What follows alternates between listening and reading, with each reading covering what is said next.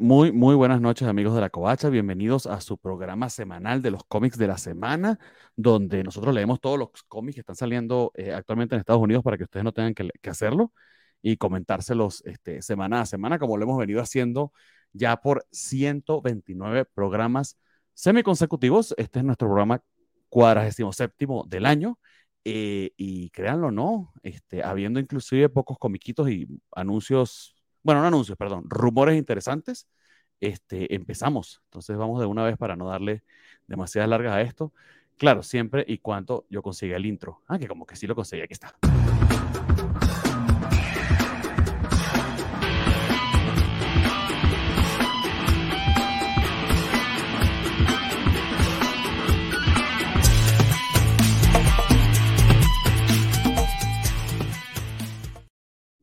Muy bien, muy bien, muy bien. Entonces, como les decía, este es su programa Los cómics de la semana. Tengan en cuenta que estamos saliendo en vivo a través de Facebook, YouTube y Twitch. Si tienen a bien ir a acompañarnos este, allá en Twitch, sabríamos agradecérselo porque si hace falta el viewership, pero a su vez también pueden ver el recalentado este, en cualquiera de esas plataformas y a su vez también la versión solamente en audio o video podcast, porque ahora los podcasts también se suben en video a través de todas y cada una de las plataformas habidas y por haber dígase Spotify, este, Audible, creo que sabemos también, Amazon Podcast, Google Podcast, Apple Podcast, Stitch, eh, Deezer, etcétera, etcétera, etcétera. Y además les subo la versión en archive.org para que puedan bajarlo en MP3 o en MP4, lo que ustedes a bien tengan para que no tengan que conectarse ni, ni suscribirse a nada.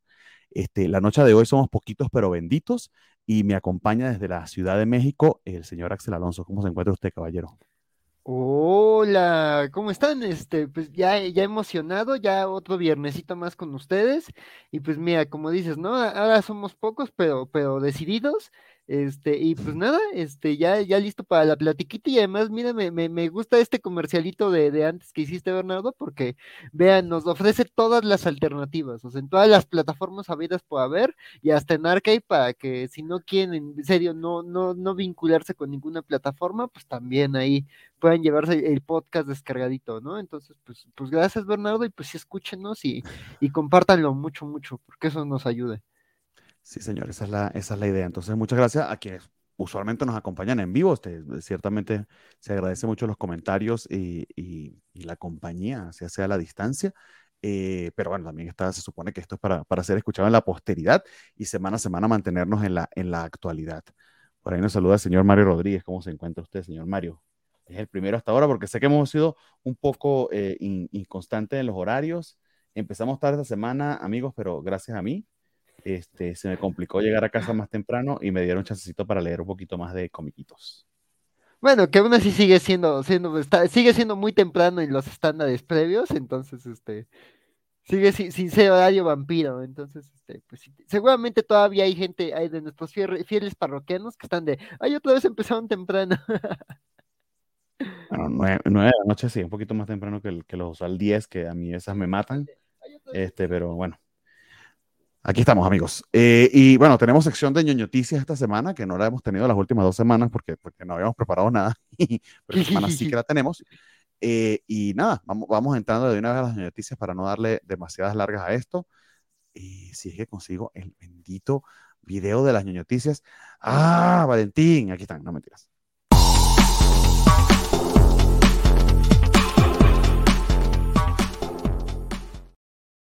Muy bien, muy bien, muy bien. Entonces tenemos de primero, eh, para no perder la, la, la, costumbre, el, el, muertito de la semana, eh, que, entiendo que Don Axel quiere hacer unos comentarios acerca de una artista que falleció esta semana, ¿no?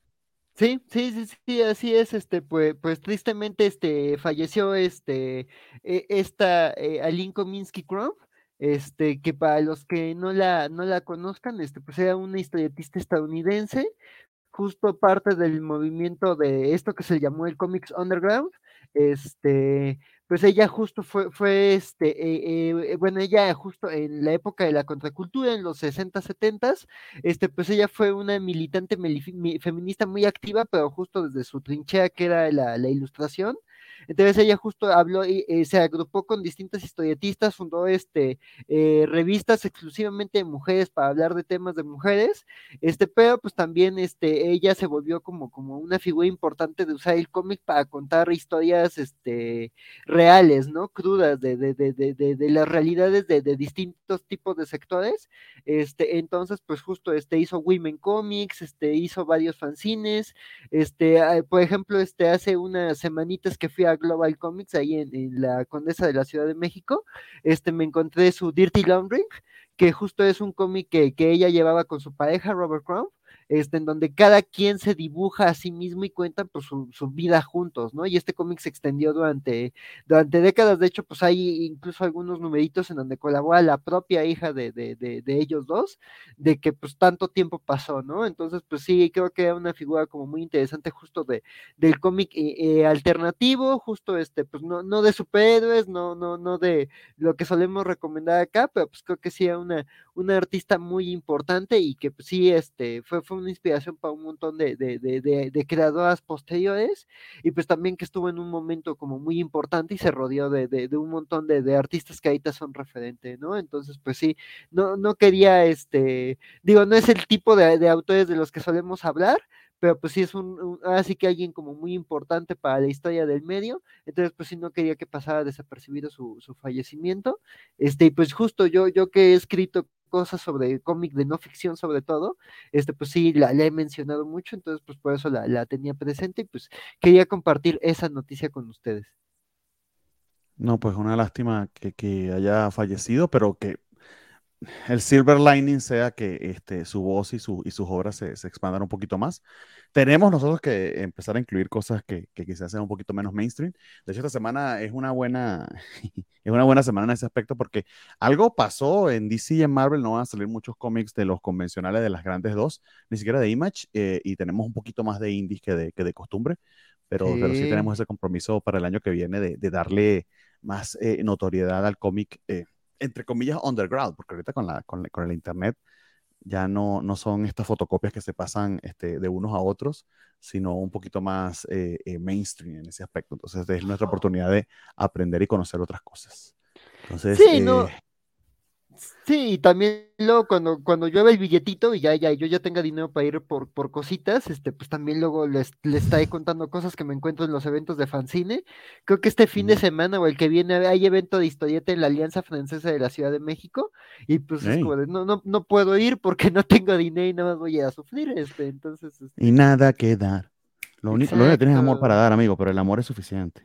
Sí, no, y mis amigos historietistas de ahí lo saben, porque los quiero mucho, pero, pero, pero, pero es como, quiero llevarme cómics. no, sí, entendido, sí. y está, estamos ahorita en Guadalajara eh, en medio de la, de la FIL. Ya sé, este, amigo. Yo me he mantenido alejado de eso porque eh, digamos que tanto el Buen Fin como Black Friday, y aquí medio lo pueden ver debajo de la tablet, este, después hablamos de, de este desastre que hice del que quiero hacerme loco, la tarjeta de crédito me llegará más adelante me arrepentiré. Este, pero no, me mantuve alejado de la FIL este, este año eh, para evitar tentaciones.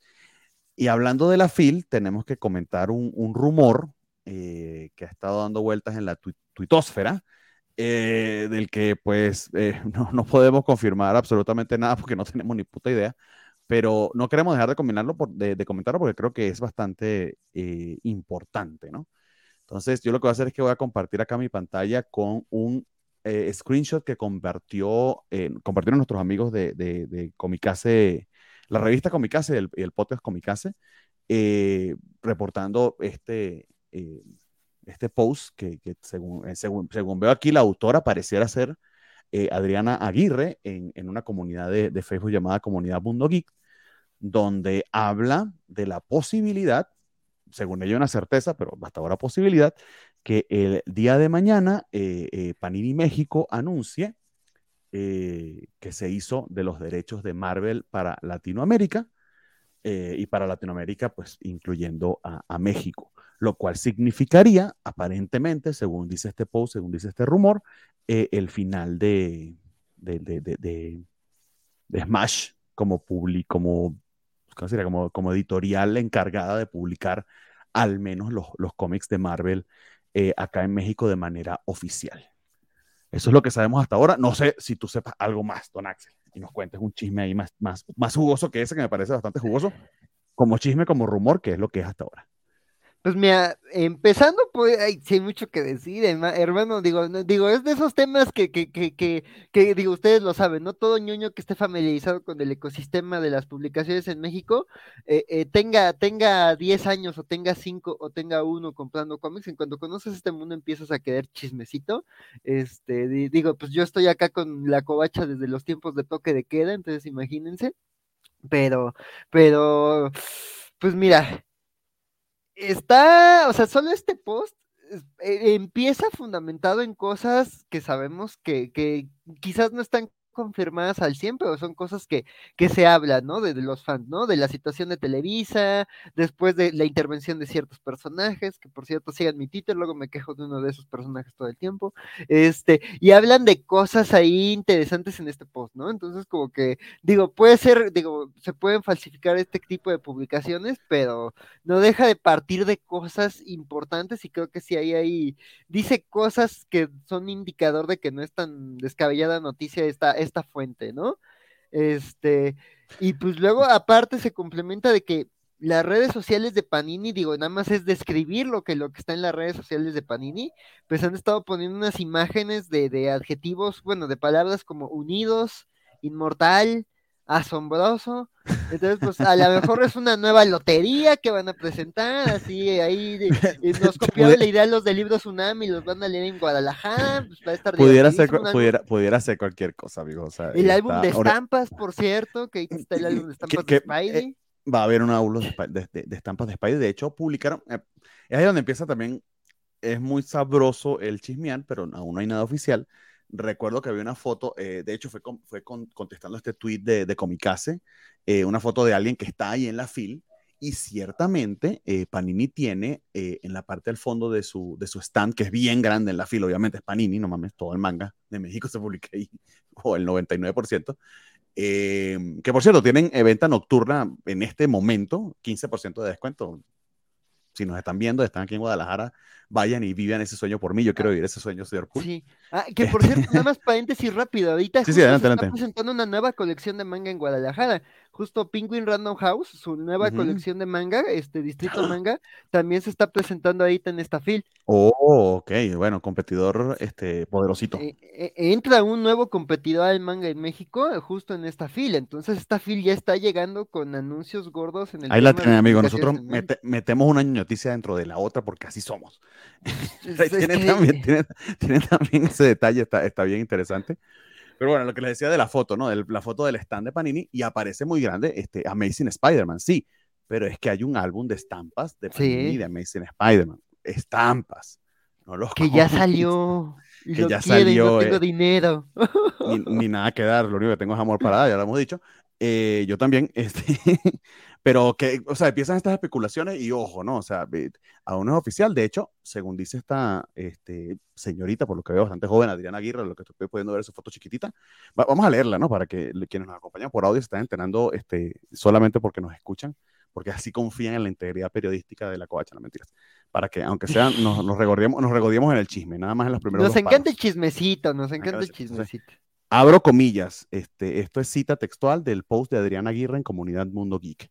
Hola banda comiquera, llevo varias semanas leyéndolos y como estamos ya a menos de 48 horas que se devele todo de una vez, se los comparto la info sobre el presente y futuro de Marvel en México, para que no los agarren curva. Participo muy copo, ah, bueno, que habla de que ella era parte de, este, de finanzas de Televisa, vamos a saltarnos eso. Primero lo más importante, dice ella, de nuevo, cita textual, de El Rumor. Les confirmo que Editorial Televisa perdió los derechos para publicar Marvel en México. Me enteré de esto a mediados de octubre. Disney ya no renovó el contrato a las cláusulas anteriores, o sea, Televisa ya no quiso pagar la fortuna que cuesta esta licencia. De hecho, realizaron una contraoferta que fue rechazada. En Televisa estaban confiados que nadie, bajo las actuales circunstancias del mercado, se animaría a pagar lo que Disney pedía, dice ella. Pero Panini no solo tomó la iniciativa, sino que la subió de nivel, pues ahora podrá publicar Marvel no solo en Colombia, sino en muchos más países latinoamericanos. Eh, viene un run allí acerca de otras cosas, pero fundamentalmente dice que va a ser para toda la Latinoamérica y que la joya de la corona es México. Obviamente por ser el país más grande este, de ah, la América hispana. Eh, bueno, aunque no sé si Argentina es más grande que México ahora que lo pienso, pero bueno, en todo caso, este, ese, es el rumor, amigos. Ese es el rumor, amigos. Eh, no tenemos más nada, lo que sabemos exactamente lo que, lo, que, lo que allí se dice se confirma. De todas maneras, según entiendo, el día de mañana hay un evento ya oficial, este, precisamente allí en la FIL. Entonces allí ya nos enteraremos. Eh, lo que les recomendaría sigan las cuentas de, de, de Panini la Covacha a su vez también estará reportándolo apenas la, la, info sea oficial.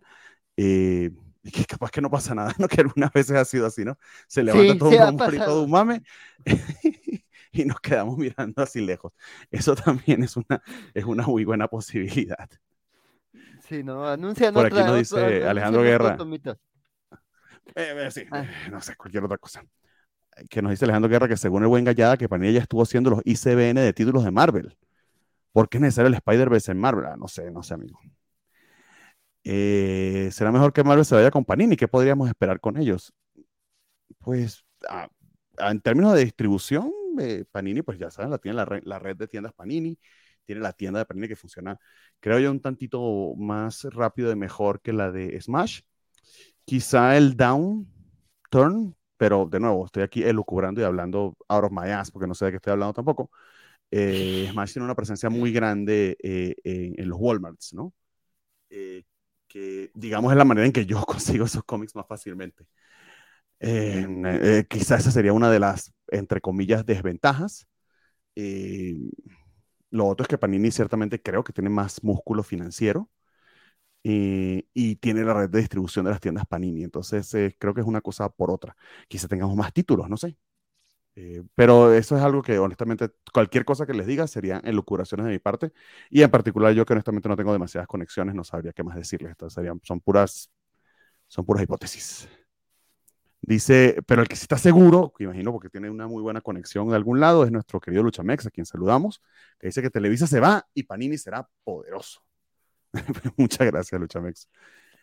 Pues es que, o sea, justo como, como, como, como dices, Bernie, o sea, no sabemos todavía eh, eh, la verosimilitud de esto, o sea, son rumores, hay, hay indicios, hay, hay, hay, hay cosas que nos pueden llevar a emocionarnos, pero creo que esto siempre se tiene que tomar con reserva, ¿no? Y creo que también hay que ser claros de dónde vienen las cosas también para que, para, para, no, digo, no nos gusta el bait, es fácil hacerlo, pero no nos gusta, pero pues también es que el chisme es irresistible también, entonces... Este, no, y mantener un ápice de, integridad al menos. No, pero la covacha en líneas generales siempre ha sido muy cuidadoso. Eh, eh, siempre hemos sido muy cuidadosos, todos los que están este, manejando las redes sociales este, y los que estamos en la mesa en los programas, de al menos lograr este, semi-confirmación o de ser claros cuando algo es un rumor. En este caso, amigos, sigue siendo rumor. Pues sí, pero pues mira, entre que son pedazos son manzanas, pues si esto llega a ser cierto, pues se agradece que aumente la competencia y pues que se pongan las pilas a ver este a ver con qué, qué, qué, qué pasa con, con, con, Televisa si esto resulta ser cierto, y si no, pues que le sirva como revulsivo, que pues por algo que a cada rato se rumorea su, su caída y su pérdida de los derechos. Va a ser bien interesante porque ahí te puedes, te puedes poner a pensar cosas locas como, ok, si este, esto pasó con Marvel, quizá Televisa entonces diga, no, pero con DC ni madres, entonces sí ofrezca renovar la de DC, entonces tengamos DC con Televisa y Marvel con una cosa así, no sé, rara. no sé qué decirle, amigo. Muy bien, entonces, como no sé qué decirles y ya hablamos bastante de este rumor, que bueno, es el, mame de la semana, vamos moviéndonos entonces a los comiquitos. No sé si tengamos por allí algún otro comentario. Este, a ver, eh, Panini publicó, uh, Carlitos Parker, Panini publica Omnibus de Marvel en España. Es pregunta, no sé, sí, ¿no? O quiénes llevan, perdónenme, ahí sí no eh, sé quiénes. Entiendo que sí publican los TVOs de la Patrulla X y de Lovesh, ¿no? Este, pero no sé si han publicado Omnibus. Buena noticia es que Panini ya se ha atrevido a publicar Omnibus también de Marvel, pero de Star Wars, de quien de, que tiene la licencia de Star Wars. Eh, creo que llevan ya dos. Recuerdo el de, el de Darth Vader, pero tengo, tengo la intuición de que ha publicado otro eso habla, uff, de, la posibilidad de ómnibus de otras cosas de Marvel, ¿eh? no, y bueno, y apenas, y apenas sacaban Fantastic Four y este Full, Circle, y este, y, pues sacaban lo de Fortnite, el último de Fortnite de Marvel, lo sacaban Panini. De hecho, creo que apenas esta semana salía el ómnibus o algo salía de, de, de, esto. Sí Que ya hay detalles de la licencia, por cierto, porque exactamente qué licencia tenían para poder publicar esos títulos de Marvel y no los que publicaba Televisa y qué exactamente licencia van a tener, con qué se quedan ellos y con qué se queda Televisa, esos detallitos técnicos y no, perdón, pero este, todos los demás se fueron de vacaciones y o no han entrado al programa en 26 semanas, entonces somos Axel y yo que sabemos lo que les estamos diciendo, amigos, no más. Sí, sí, sí. Francisco viene a salvarnos. Nada, pues se le pidió, pero Francisco ya no quiere estar con nosotros porque, y que, y que somos feos y que somos fojas, así nos dijo. ¿Qué te son feos? Yo solo Ya, con gente ya- ya ni porque esta semana hubo cómics de Star Trek. Ay, Francisco, me rompes el corazón. No, sí, sí, sí, sí, sí, no, está, está pasado. no, ya- Ve, ya- nosotros, no nosotros extrañándolo y, y- y en cambio en la covacharla en donde siempre se está peleando, ahí siempre está con ellos y nosotros que tanto lo queremos, no, no- nos hace esto. Así es esto, pero bueno, Que supuestamente por trabajo, pero entonces eh, eh, aparen- aparentemente tiene reuniones de trabajo un viernes a las 9 de la noche, pero no un jueves a las 5 de la tarde. Trabajo bien peculiar el de él. Pero bueno, así será. Bueno, Mr. Max aquí tiene una queja bien grave. Hubiera llegado antes si el bendito, hermoso, precioso y espectacular metro no se hubiese descompuesto. Me encantan todos los adjetivos que utilizaste con el metro. ay, Mr. Max, ¿qué te puedo decir? Cierto, Abrazo, por cierto, Busquen un tuit de, del buen Axel porque además tuvo otro encontronazo con el servicio de transporte público de la Ciudad de México. Ay, sí, oye, mis patoaventuras, este, no, pues es que justo es el transporte de la Ciudad de México, o sea, te descompone la unidad, puede ser el metro, eh, a mí me pasó con el micro, este, llevaba mi gatita y, y ahí nos quedamos, ahí varados a la mitad del camino, mi gatita y yo, entonces, este, este, pero no, Mr. Max, pues, ¿qué te puedo decir? En el metro, pues, también es espantoso, te quedas ahí en los túneles, espero que no haya sido muy horrible ahí el, el, el, el quedarte varado, al menos que ya te haya dado airecito donde sea que te hayas quedado este varado, porque es Estás ya, en tu, estás ya en tu casa, amigo, que ya es bastante. Eso lo agradecemos Sí. porque, ah, sin ánimos de ser tétrico ni mórbido, han habido tragedias mucho peores de las cuales aún no hay respuesta. No. Entonces, no es un consuelo, es un consuelo bien pendejo, lo, estoy, lo digo yo así de, de antemano, este, pero, pero es consuelo al fin, o sea, pudo haber sido peor. Sí, sí, sí. Y mira, ya llegaste a platicar de comiquitos, relájate, cuéntanos qué leíste esta semana y pues tómate un tecito, un cafecito, lo que gustes, una cerveza. Ya, es viernes, Yo- te lo ganaste, Yo voy por la cerveza ahorita cuando Axel empieza a hablar de DC. Entonces, eh, Eh, nos, nos dice Luchamés que Batman es de Televisa, pues sí, sigue siéndolo. Carlitos Parque le manda un abrazo a Don Axel. y es lo que venden. Eh, y Mr. Max este, tira ahí un mensaje acerca del gobierno, buscando que a mí me deporten, yo no vale eso. Ay, mira, es, es por demás. Ya, ya hemos dicho todo lo malo que haya que decir y no pasa nada, entonces no sé qué, qué, qué decir en estos casos. Pero Va- bueno, vámonos- de cosas. Vámonos con los cómics de DC, porque para eso es que está este programa, para que se olviden de sus penas, amigos. Vamos con DC. Ahora, Hablemos.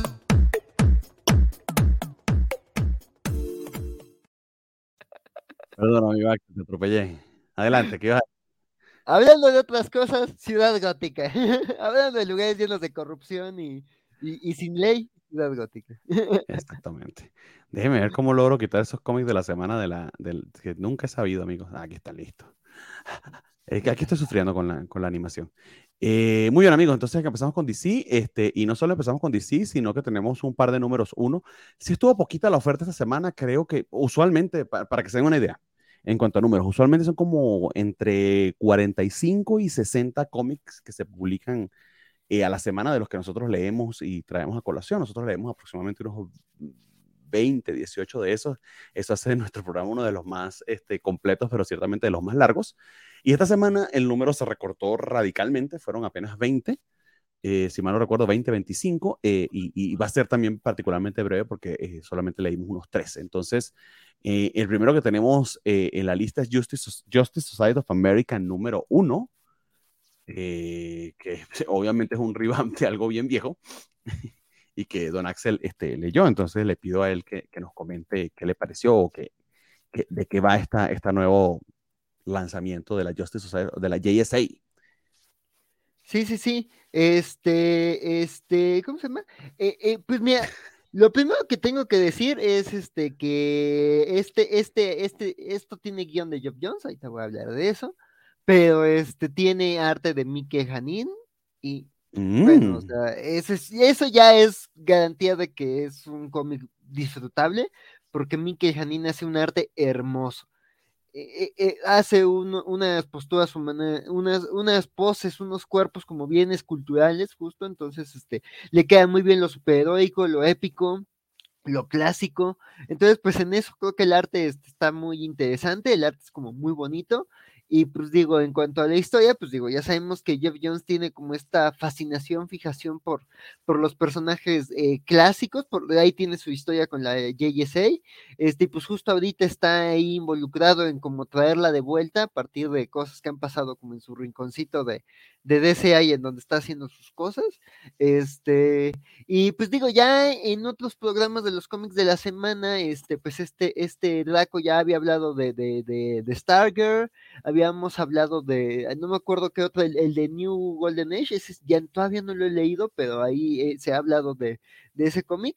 Este, y pues justo, digo, no, no, justo como no he leído esos dos, pues no sé hasta qué punto estén conectados, pero pues aquí básicamente se nos cuenta, digamos, eh, un paso adelante en la historia de, de, de, de, de la JSA, este, eh, justo en esta, en esta, en esta historias más apecadas justo a la edad dorada, a la, a la, a, la, a lo que era la Tierra 1, y pues aquí la protagonista es Elena eh, Wayne, la hija de, de Bruce y Selina, les digo, pues ya la, conocemos bien, sabemos su historia, pero pues aquí sabemos, eh, bueno, se nos, se nos intuye también un poquito de, de, del de su pasado, pero también cómo ha ido integrando a una nueva JSA a partir de, de, la desaparición del Doctor Fate y de distintas cosas que se van explicando, pero justo como ella este, pues ha metido en la JSA a distintos pues villanos o, o, personajes ahí trágicos reformados, entonces pues digamos ese es como, como el punto de arranque, este, y pues ahí se nos van planteando este, este, distintos, hay un misterio, ¿no? En cuanto al, al, destino de los miembros de la JSA.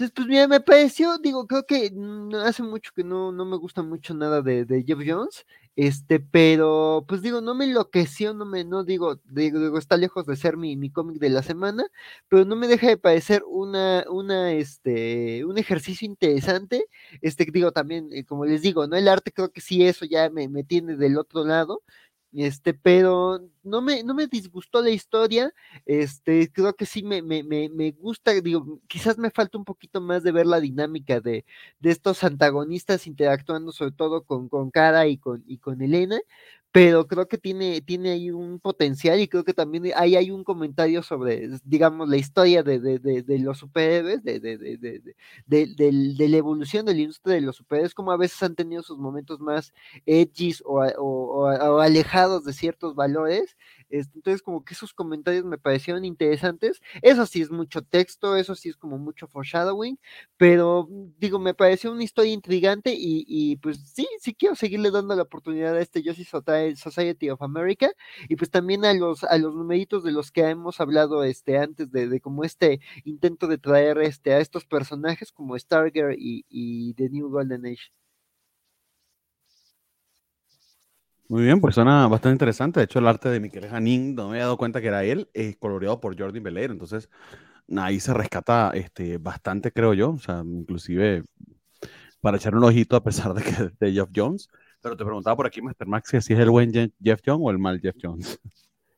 Pues ahí, hasta ahorita está el buen, creo que es el buen Jeff Jones. O sea, creo que este, esta introducción no me recordó como, como a ese Jeff Jones reciente este, o ese Jeff Jones cuando intenta ser desesperadamente Alan Moore, entonces, este, este, sí, sí, no, este, entonces, pues creo que ahí estoy enganchado, ¿no? Creo que se siente más como, como, como lo que sabemos que le gusta, ¿no? Esos personajes clásicos que le gustan y no luego esos experimentos que intenta, entonces, pues ahí te estoy satisfecho con lo que leí. No, no, está muy bien. Quizás lo que más me choca o me parece medio raro es que este, la hija de, de, de Bruce Wayne y, y, Catwoman decide ser Huntress. ¿Por qué no decide ser Batman? Tan raro. Mm, sí, o sea, digo, eso, pues, eso es algo viejísimo con el personaje, sí, sí ¿Ah, está raro. Sí, sí, sí, sí. Pues por ejemplo, te salí en esta serie de televisión de los 2000, la de Aves de Presa, junto con esta Canario Negro y, y, y, y esta, ay, no me acuerdo quién era la tercera, este ave de presa. Ah, bueno, y está Oráculo, y tenían ahí su serie de televisión y te contaban ese, ese origen, que era justo Huntress, pero la, la hija de Bruce Wayne y de Selina Kyle. Pero aquí te dicen, me puse el traje de mi papá y la máscara de mi mamá. Entonces, la capa de mi papá y la, y la máscara de mi mamá. Y me decidí llamar como Huntress. Pues, los gatos cazan. No, Los murciélagos, no sé, sí. Fucking weird. Pero bueno, está chido, está chido. Está, de hecho, vi el arte, está espectacular. Eh, me dio una vivirita allí a, este, a Watchmen, entonces eh, quizá, quizá Jeff Jones tratando de canalizar su mejor ala de amor, pero quizás se lo mantiene ahí a la raya este, o domesticado, pues valga, valga la pena. Entonces, muy bien, amigo. Entonces nos movemos al siguiente este, cómic que tenemos en la lista eh, y aprovechamos, porque es algo que no tenemos mucha oportunidad de hacer, de abrirle la puerta a nada más y nada menos que al superbloque. Entonces, aquí lo tenemos. Adelante.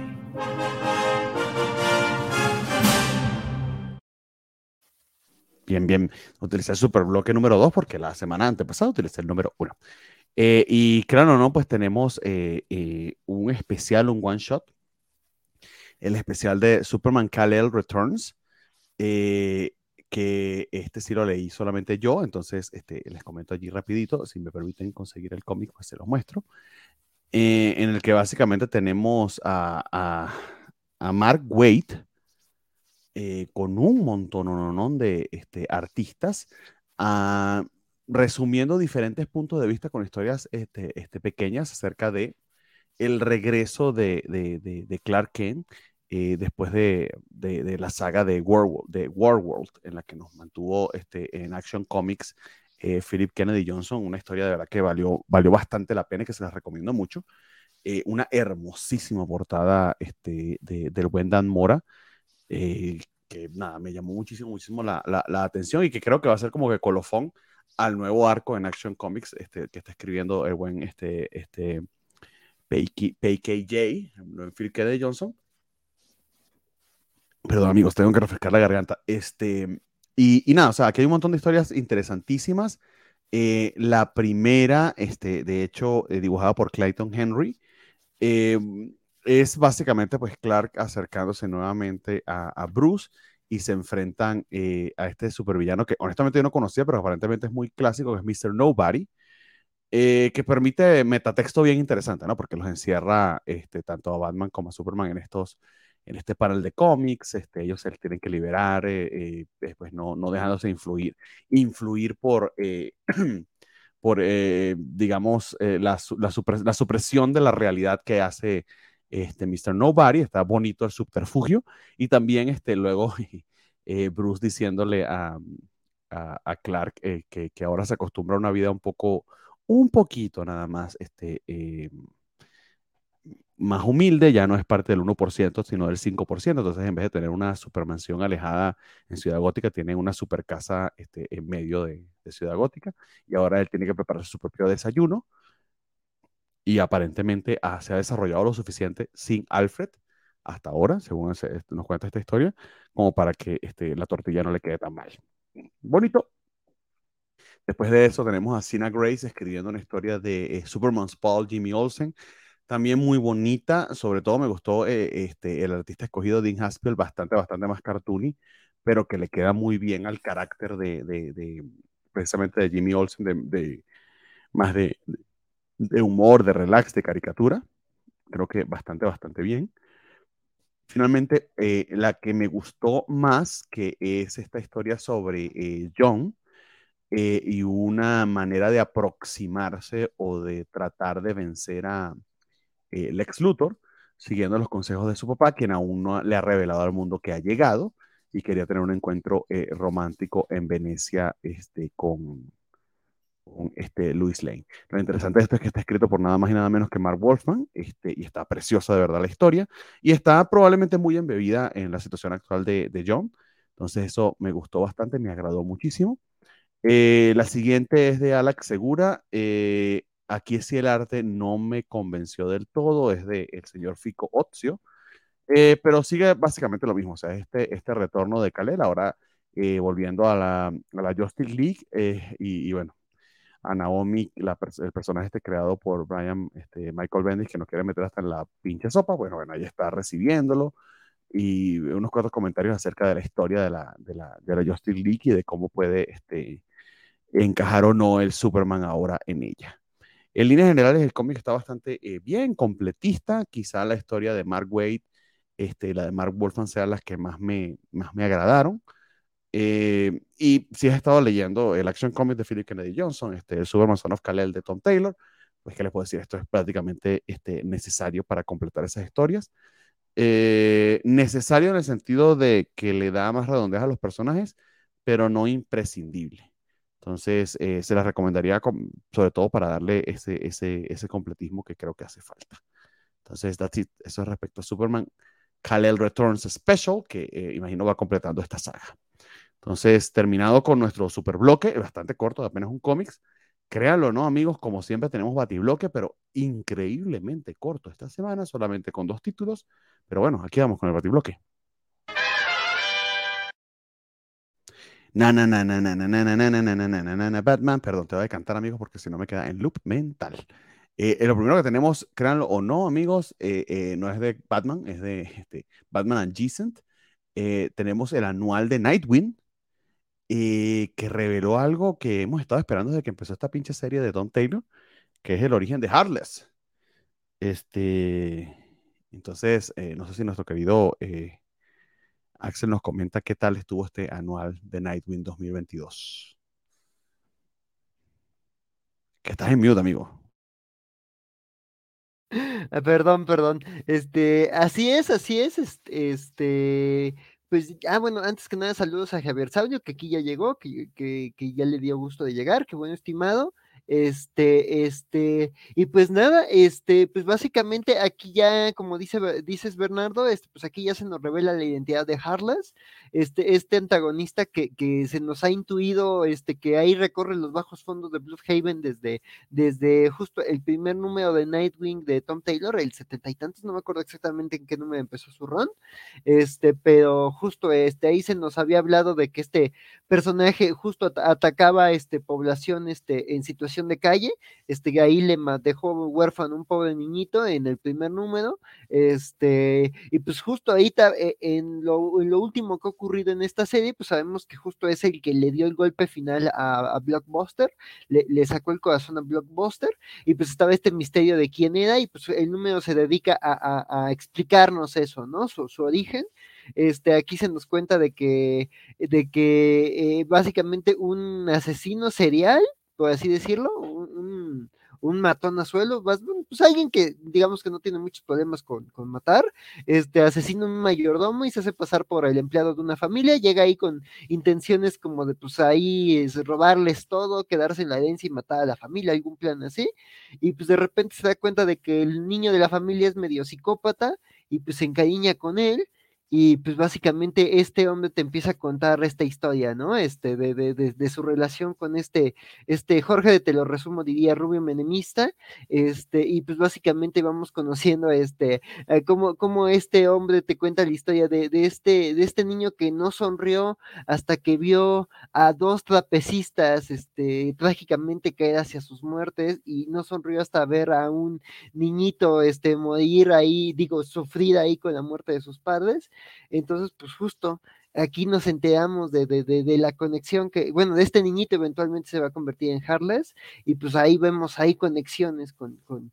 con nuestro protagonista, con, con, con, Dick Grayson, entonces pues no cuento más, este, pero, pero pues mira, no sé, no sé, o sea, digo, no me pareció una mala historia, eh, digo, me parece interesante este, pues es que no es tan un anti, digo, te lo plantean y la manera, de, digo, estas cosas de Redcon que luego hacen de, eh, siempre fui yo Wally, eh, siempre fui yo Barry, este, este, no sé luego cómo salgan, habrá que ver cómo termina resultando este personaje, pero pues digo, a primeras me gusta que tenga este origen conectado con Dick Grayson y este, y que, y pues de cómo te van mostrando esas, esas diferencias, Que son las que van a construir, digo, aquí creo que Tom Taylor pues plantea construir como un némesis definitivo, pero pues habrá que ver cómo sale ese, ese experimento, este, pero pues por lo pronto la historia no deja de parecerme interesante, esta historia de, de este pues niño rico, privilegiado, psicópata, manipulador, y justo cómo, cómo se va convirtiendo ahí en, esta figura que, que, hemos visto en acción, ¿no? Entonces, pues, eh, está, me parece un ejercicio interesante, y, pero pues habrá que ver cómo lo, lo, maneja Taylor, también espero que ya en lo próximo que siga ya no, no quite el pie del acelerador, creo que este, esto ya avanza mucho, ya nos resuelve muchos misterios que ya, ya hacía falta conocer. Entonces, pues digo, ahí se nos plantean cosas interesantes de, de, cómo va a ser la batalla por Bloodhaven de ahora en adelante, ¿no? Entonces, pues espero que así haya mucho movimiento porque creo que te plantean eso, ¿no? Un rival que, que sí puede estar al tú por tú con, con Dick en distintos aspectos. Pues sí, amigos, eh, eh, coincido, o sea, está interesante eh, la, la, historia de origen, hay unos paralelismos también un poco in your face, pero bueno, o sea, está bien para un villano de, de, superhéroes. Básicamente tuvo, sí, son cómics, tuvo su, bueno, cómics de superhéroes. tuvo su, su Alfred, que resultó ser en el espectro de perversión, pues todo el contrario de Alfred Pennyworth, eh, y que ya había también este, la, potencialidad eh, malvada, psicótica y medio rara en el niñito. Entonces, el paralelismo entre la relación Alfred D, que está allí entre la relación de este Harless y su mayordomo, que, cuyo nombre de hecho nunca descubrimos, porque él asume la identidad de este tipo que estaba viajando a a asumir este, este papel, este trabajo en Bloodhaven para esta familia eh, de multimillonarios eh, y, este tipo pues le robó la identidad. Mm, cosa loca además que viajan en barco, en, no sé, en, pleno, no sé, calculó más, o menos de los 70 o los 60, como si fueran este, inmigrantes de principios de siglo. Cosa rara ahí, pero bueno, en fin, eso es como que para que le dé tiempo y la excusa de poder tirar el cadáver este, por la borda. No, pues es que eh, eh, fue en un crucero, eh, por lo que he visto en, videos de YouTube, este, en los cruceros es muy fácil matar a alguien y salirte con la tuya. Bueno, bueno, no era crucero, crucero, supone que era un transatlántico de pasajeros. O sea, no hay, que yo sepa, no hay cruceros que vengan de, de Inglaterra para Estados Unidos, que ese viaje es tan largo. Era la manera en que se antes transatlántico, pero, pero, pero, usted está ridículo. En fin, este. Le tenía miedo a las alturas, Bernardo. sí, los dos, exactamente. Entonces, eh, la historia de origen no es particularmente eh, interesante. Quizá lo bonito es como lo atan con el primer número de Taylor en, la serie. Este, este, esta escena de, de, Dick en su adolescencia que por rescatar a un chico que estaba siendo bulleado, eh, acompañado por Bárbara, por cierto, este, se mete en problemas porque le voló los dientes a este tipo que se lo obviamente se lo merecía. Eh, se o sea, eh, me hubiese gustado más, pero es que creo que Tom Taylor no tiene, no tiene el talento para eso, desafortunadamente, a pesar que es ciertamente un escritor muy, muy talentoso, muy exitoso y muy bueno. Ojalá quisiera yo tener un ápice del talento de Tom Taylor, pero sí debo decirlo de que le faltó profundidad en la razón de la maldad y la psicosis de este tipo. Se está quedando muy en la superficie. Es un chiquito que era muy callado, eh, como conoce a este otro psicópata, este otro psicópata eh, explota ese silencio de él porque ve esta chispa de maldad. Pero un escritor un poquito más capaz pudiera conseguir este, ese punto en el que puede explicarlo sin necesidad de, eh, de dejarlo en caricatura. Siento que queda un poquito este, plano tontelo, desafortunadamente.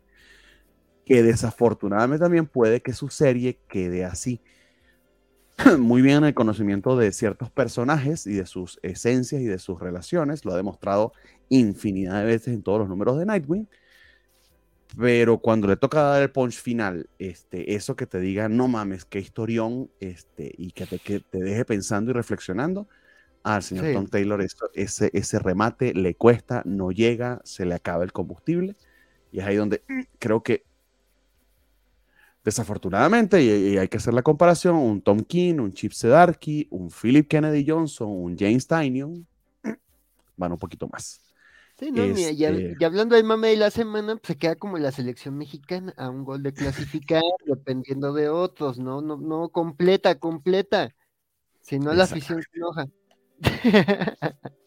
hablando de lo que sí es muy bueno, el señor este, Tom Taylor, tenemos una historia Night Out, que básicamente es una historia acerca de la perrita de, de, Nightwing. Que yo además, no sé si tú lo habías notado, pero yo no me he dado cuenta que Hailey es una perrita de tres piernas. Ah, sí, sí, sí, sí. Yo no me he dado cuenta de eso, o sea, es error mío. Me puse a revisar los números anteriores a ver si era, si era el caso y creo que sí, fue completo totalmente que no me di cuenta de ello, pero este, en este caso el artista a quien le toca, que de hecho es Eduardo Pancica, con, con tintas de Julio Ferreira, eh, lo hace un poco más obvio.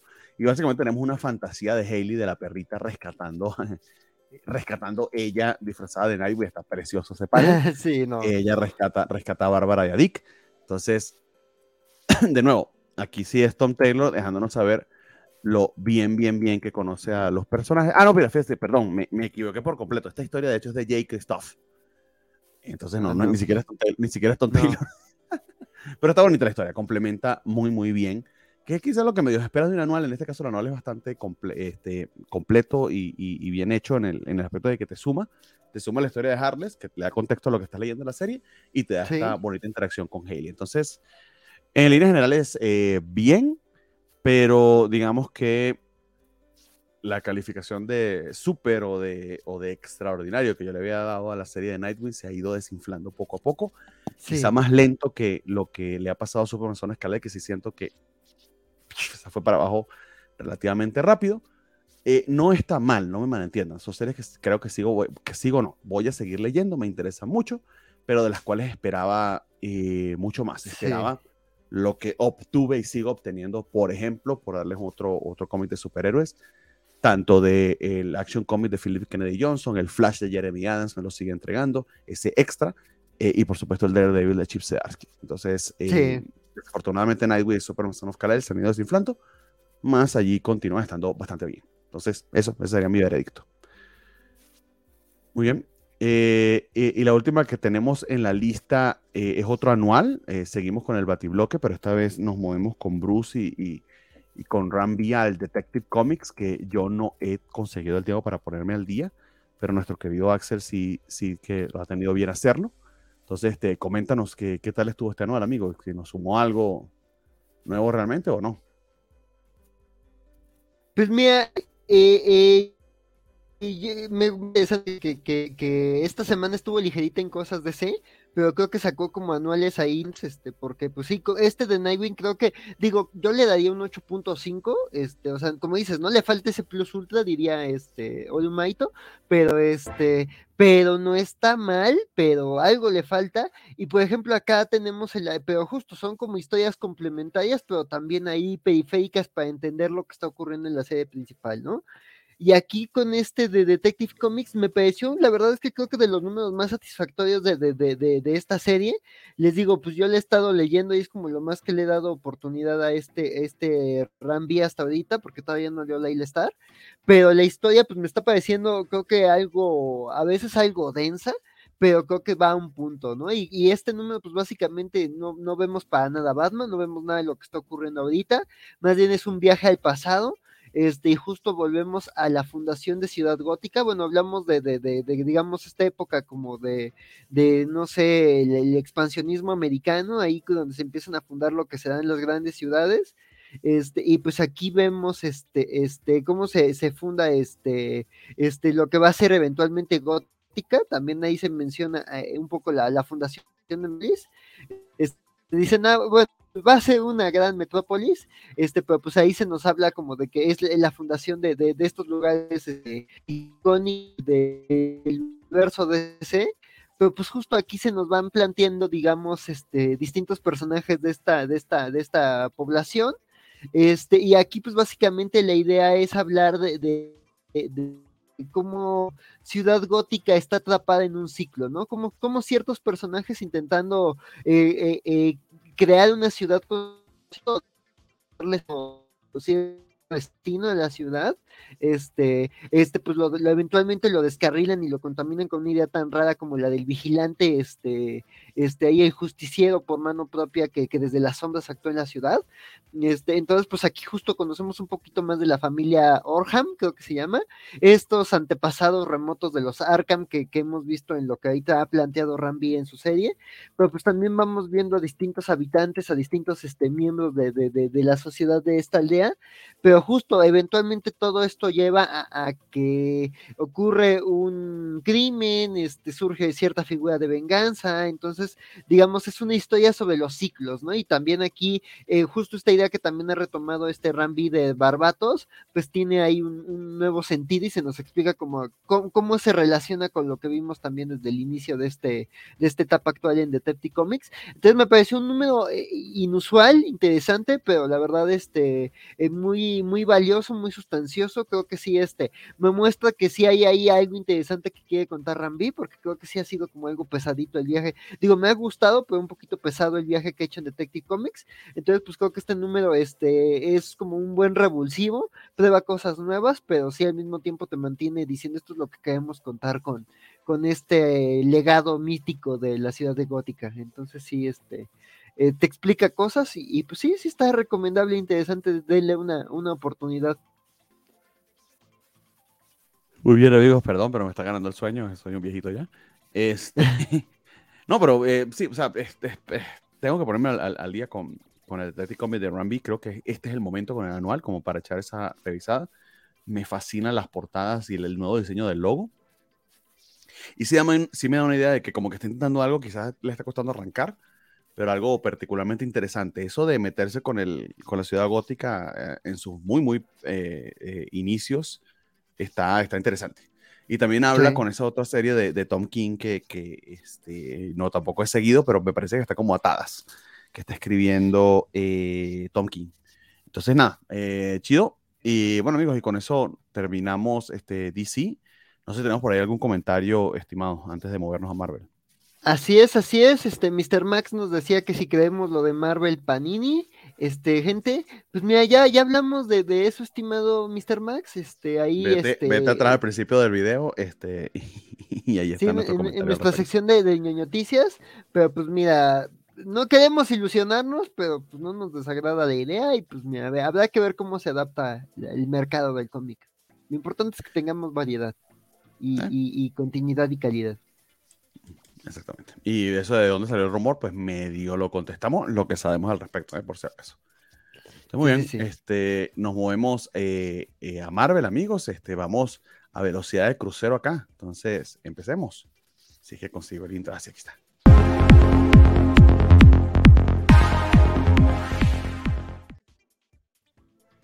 Muy bien, entonces empieza nuestra sección de, de Marvel que crean o no va a ser solamente de tres cómics, estamos, estamos eh, bastante parcos esta semana. Eh, el primero de ellos eh, es un cómic de Greg Pak. Y Greg Pak además volviendo a escribir, creo que uno de los personajes que mejor le han quedado nunca es Hulk. bien recordamos tanto a Planet Hulk como World World Hulk toda su serie, este, creo que es fundamental para entender a Hulk y que es una de las que a mí más me gusta. Entonces, este, eh, les comento que, de qué va esta, esta nueva incursión de, de, de buen Greg Pak este, en la historia del planeta Sakar eh, y, de, y de Hulk como tal. Quizá lo primero a mencionar que, lo, que sería lo más importante es que eh, arranca con una historia de Sakar, porque nos habla aquí de Planet, de hecho se llama el, título Planet Hulk World Breaker, este, y que empieza con un sacar eh, mil años en el futuro. Eso está bastante eh, interesante.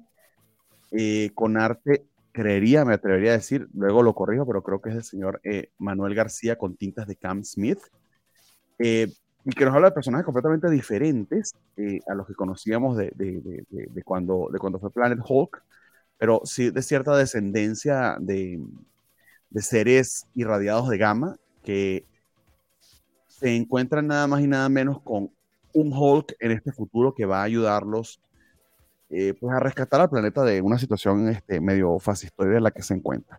Recuerda, recuerda un poquito a la serie de, de, de, Maestro de Future Imperfect de Peter David, sí, pero con los elementos eh, que en su momento hicieron tan bueno a Planet Hulk.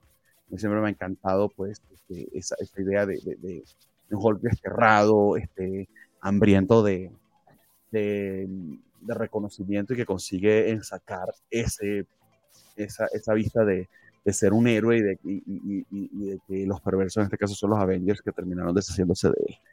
Entonces, eh, bastante interesante, me gustó la vuelta de este Hulk, que no les voy a decir de quién es porque se trata parte de la sorpresa, está, está bonito. Eh, y luego más adelante, unas páginas más allá, la segunda historia es una historia de, este, de, de, de Scar, del hijo de Hulk, eh, aquí con su tía Jane, este, y que sí nos pone, digamos, en el status quo que quedó con él luego de esta serie, eh, que olvidé el nombre de la serie, Gamma Flight, de, de Aliwin con otros escritores, donde siguió la, la eh, algunos de los personajes Hulkianos después de todos los eventos de Immortal Hulk y que incluía eh, precisamente el Dr. Samson, que ahora este, es Sasquatch. Dr. Samson, a su vez, que hemos visto en Daredevil, este, e incluía también a, Scar. Entonces, eh, el encuentro de Scar con su tía está bien bonito, pero digamos que Jane no está siendo particularmente maternal o pendiente aquí de su familia como hubieses esperado de ella. Eh, eso sí, el arte desafortunadamente, si tengo que decirlo, me dejó mucho, mucho que desear. Este, se ve algo apresurado, eh, las proporciones no están muy bien hechas, se siente un poquito principiante este, nuestro artista, que es Ramón F. Bach. Eh, probablemente sea alguien muy joven, que sea, sino una de su, primera, una de sus primeras experiencias en cómics. Está cumplidorcito en cuanto a narración, pero sí me quedó a deber en cuanto a eh, proporciones, honestamente, y, ciertos detalles que sí, sí me llamaron mucho la atención. Pero estaban buenas las dos historias, prometen bastante. Eh, y no voy a revelarles más porque eh, me interesa que se sorprendan con ellas. Este, a mí me, me gustó muchísimo, siempre, me siempre lo he dicho este, sin tapujos. Planet Hulk y World War Hulk, completas la historia, es de, de mis sagas favoritas junto con, con, el ron de Peter David y con Immortal Hulk, por cierto, del personaje. Entonces espero mucho de lo que nos pueda entregar este aquí, este, el buen Greg Pack. Eh, quizá los artistas que le tocaron no están tan bien como en su momento cuando le tocó a Peter David continuar con la serie de Maestro. Este, pero ojalá que el guion esperaría, hasta ahora en el primer número el guion lo hace, pues compensa, esperaría que para el resto de la serie sea lo mismo.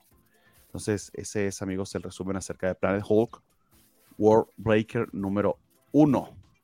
Entonces, eh, la siguiente que tenemos en la lista de, Marvel es Avengers Assemble Alpha número uno, otro. ¿Quién, quién lo leyó? Entonces, este, comenta. Eh, no sé quién se encargó de esto, si sigue siendo la misma gente, qué, ha pasado con los Avengers. Pues seguimos ahí en el relajo de Jason Aaron, este, en todo lo que ha planteado su, su ronda Avengers. Pues ya saben que es una de las relaciones amor-odio más bonitas de este, de este programa.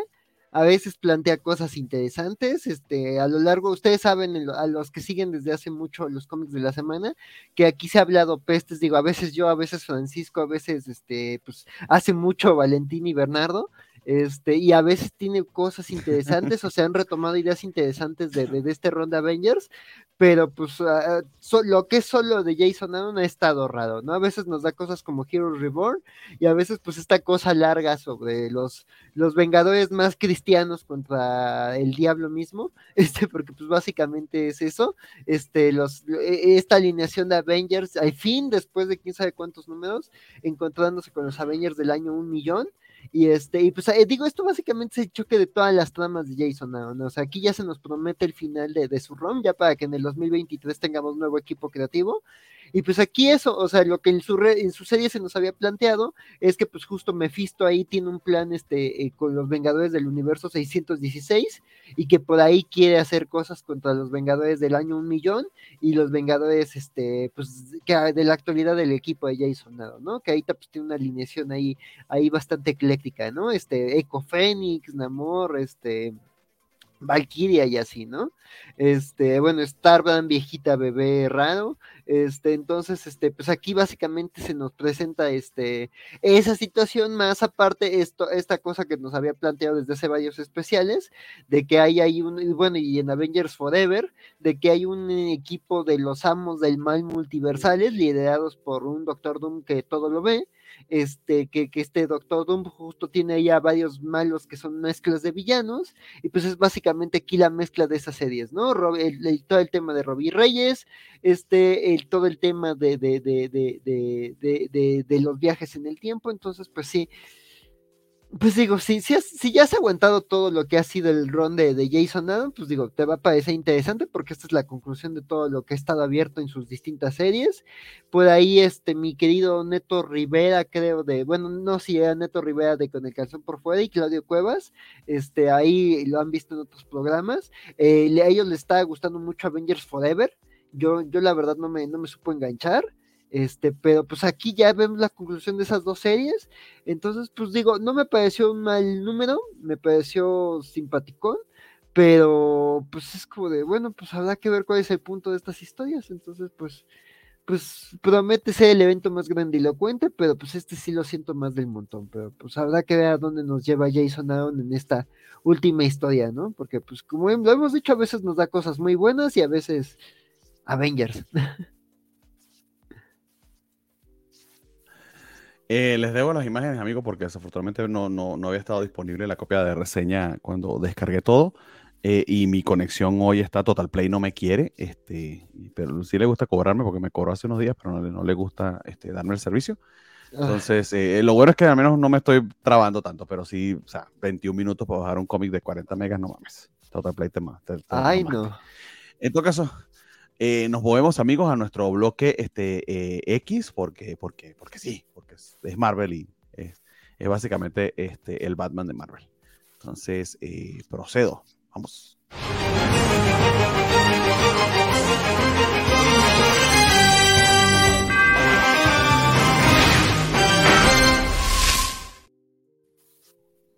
Dios mío, está grave mi video porque vi eso muy entrecortado. Espero que ustedes se lo hayan visto bien.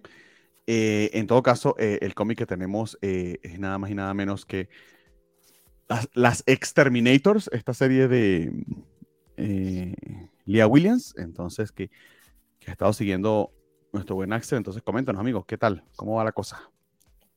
Pues mira, este es de los cómics más divertidos que hay así en, en, en, publicación ahorita. Está, está tonto, o sea, yo ya, yo ya lo había dicho el, mes pasado, esto es sensacional de mutantes. O sea, esto sí es, o sea, esto es una, una chava escribiendo a chavas guapas, este, siendo guarras, siendo sinceras, siendo desagradables, en una aventura bien tontísima que no deja de escalar, ¿no? Y, creo que es, un cómic en donde se, uno se divierte mucho porque sí es como no se toma en serio.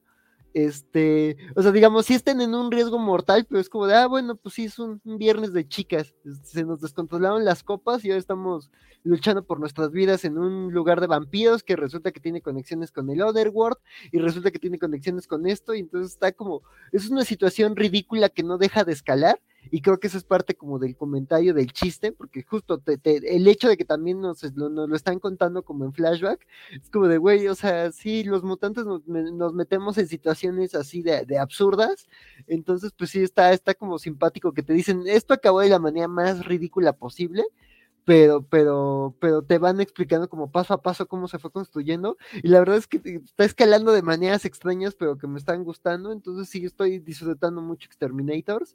Este, sí, sí, o sea, sí, eh, sí, sí busca ser ahí, este, sí tiene sus palabras, bueno, sus, palabrotas censuradas, es como de, güey, pues, si ya estás poniendo el aviso, pues vete con todo, pero pues sí es como parte como de, del, del chiste.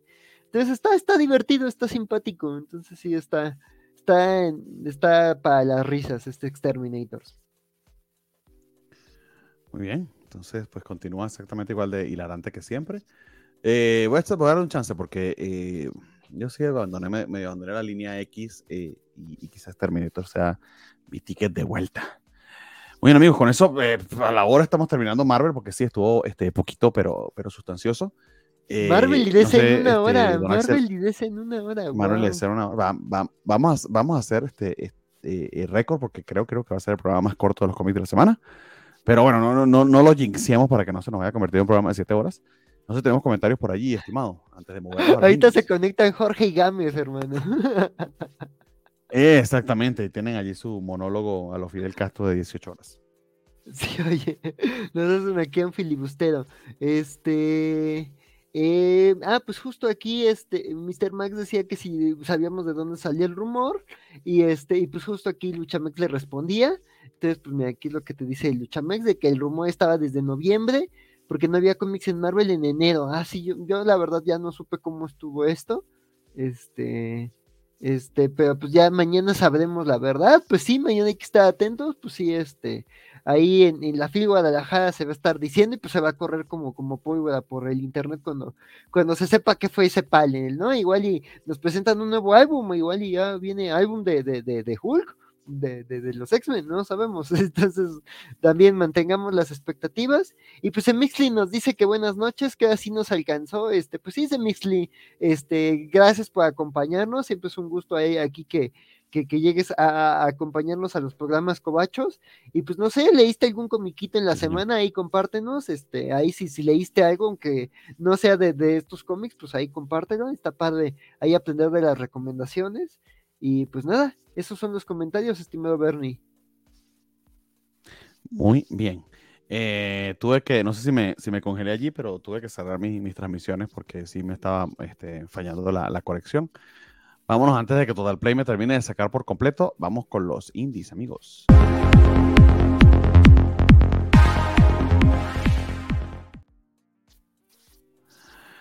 Espero que hayan visto el video porque yo sí no lo vi.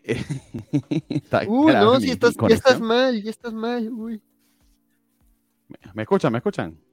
Sí, sí, te escucho. Espero que sí. Muy bien, entonces el primero que tenemos en la lista es Plush eh, número uno, creo que es de Image, este cómic, este, que lo leyó el buen Axel. Entonces, coméntanos, estimado, de qué, de qué va, quién escribió esto, etcétera, etcétera, etcétera. Ay, pues. Pues este cómic, mira, no sé, la verdad es que lo leí este, este, sin saber quién exactamente, quién es el equipo creativo.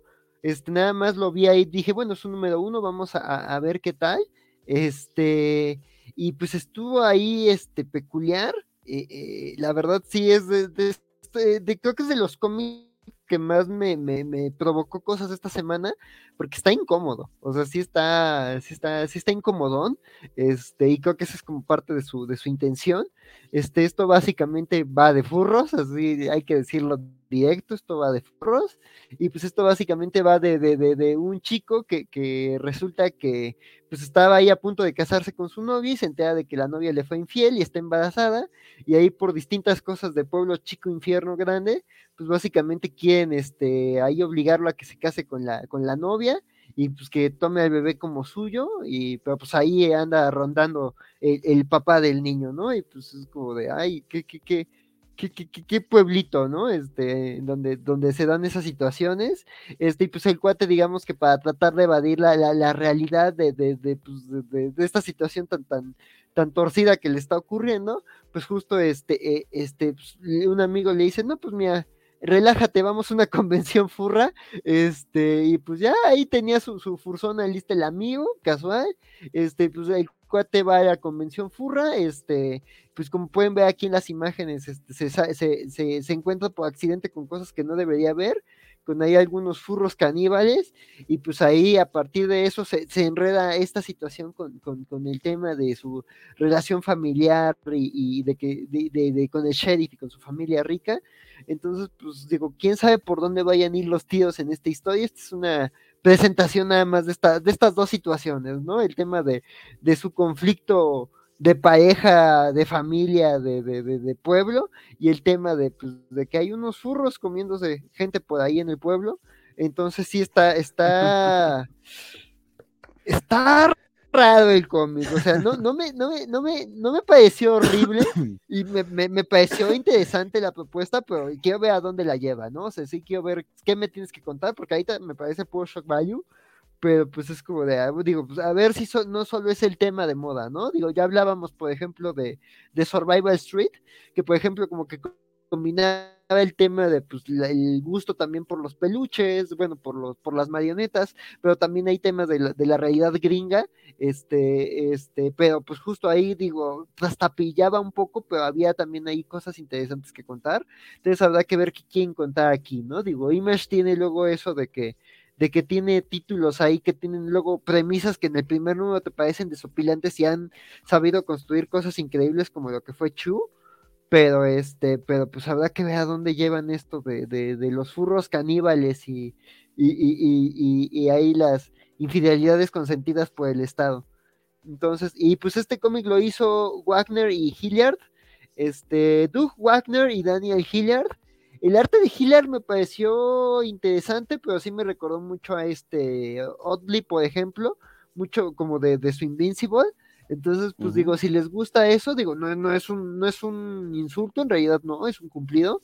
Entonces habrá que ver por dónde lo lleva, pero por lo pronto me pareció como, como un estilo muy interesante, muy, muy satisfactorio, y creo que se presta tanto para lo, tanto para las situaciones más mundanas incómodas y las situaciones más extrañas incómodas, ¿no? Entonces creo que estos, estas dos realidades tan disonantes que les conté, pues creo que se juntan bien.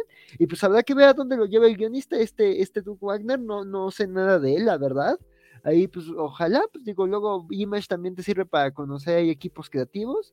Este, Entonces, pues habrá que ver a dónde llega Plush, pero por lo pronto, eh, si les gustan estas cosas fuertecitas, pues igual y denle un chance. Ellos tienen un cómic llamado Vinyl, que nosotros leímos el año, eh, creo que principio del año pasado. Ah, los de, son los de Vinyl, son los de Vinyl. Son los de ah. Vinyl. Ah, entonces sí lo recuerdas, si estabas con nosotros en ese momento. Lo leyó fundamentalmente Valentín, yo leí el primer número. Es una premisa rara y la manera en que narra eh, Wagner es peculiar, funciona mucho mejor de corrido, pero sí les gusta meterse casi casi que tiran unos Cars Against Humanity, tratando de, de meter este, cosas bien raras. Aquí es como que drama familiar de un loser con este Forris. En el caso de, de, de, Vinyl era asesino en serie eh, eh, y una historia de romance, créanlo, no, así va. Eh, y a veces le sale, a veces no tanto. A mí me perdieron un poquito en la estructura de Vinyl, si voy a ser sincero, no me dio chance de terminarla. El arte de Hill me gustó bastante, sí, sí recuerda mucho sobre todo sus rostros a Oatley, pero es un poquito más acabado y un poquito más detallado en cuanto a la narración de las imágenes quietas, porque Otle es muy bueno en la acción. Quizás lo quieto no le quede tan bien. No tan bien, pero creo que lo hace bastante, bastante bien, pero no tan bien. En cambio, Hildiar es como que lo contrario, ¿no? Eh, lo cual está bastante eh, ajustado a los guiones de Wagner porque son más que todo conversacionales. Eh, y, y, sí, o sea, tratan ellos mucho de choquearte en sus primeros números porque es la idea. Ya sea para engancharte o para repelerte, pero es su, es su manera como de decir, aquí estoy. Entonces, la provincia me hizo más interesante. Pero sí creo que voy a esperar a que se acumulen unos dos o tres porque sí he notado que resultan mucho más este, eh, en conjunto que en, singles. Entonces, muy bien, ese es Plush número uno.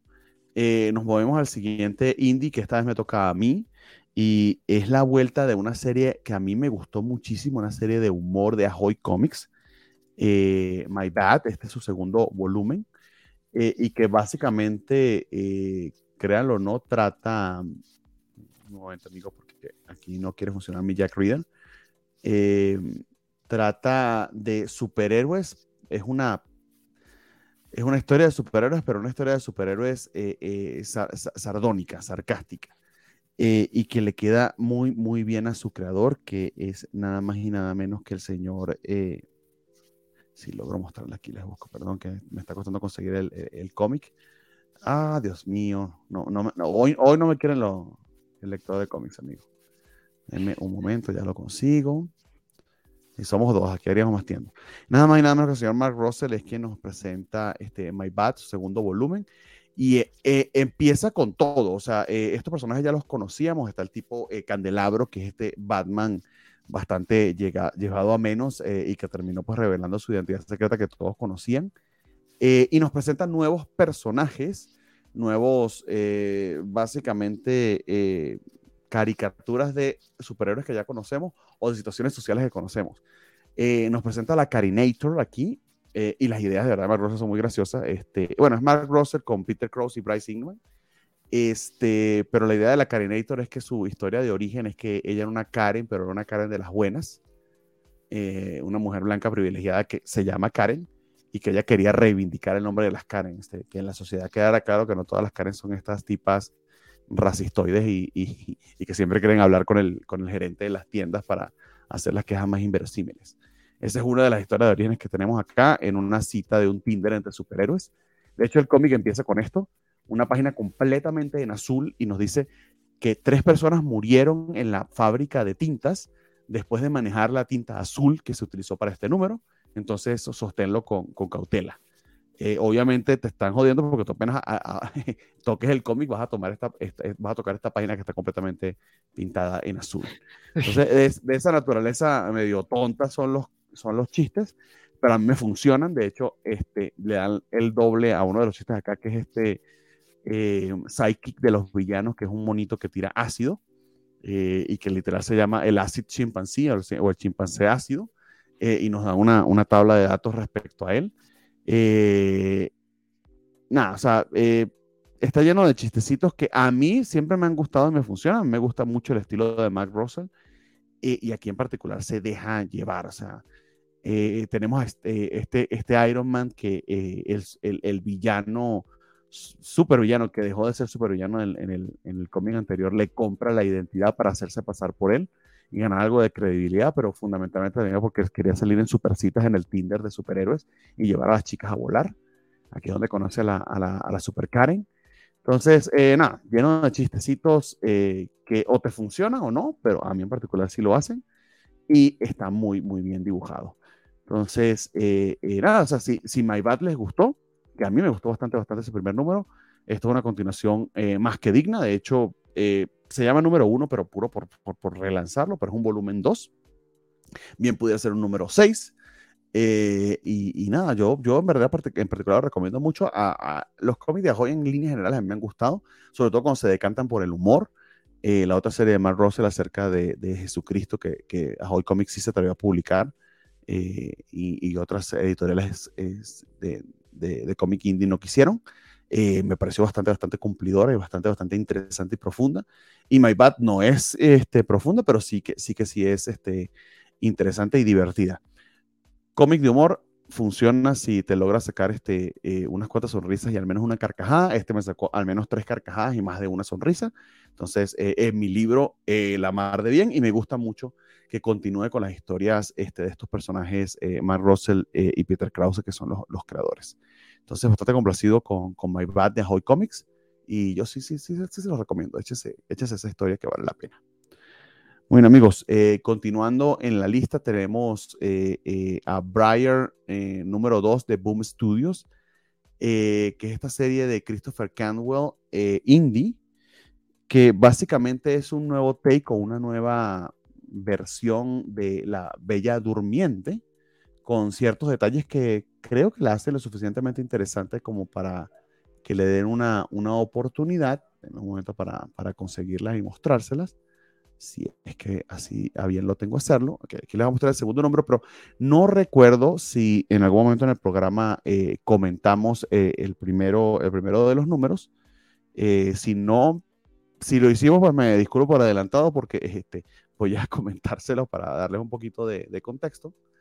Eh, esta serie es del señor Christopher Canwell, a, quien recordarán eh, de la serie de Doctor Doom de Marvel eh, y, su, y su Iron Man.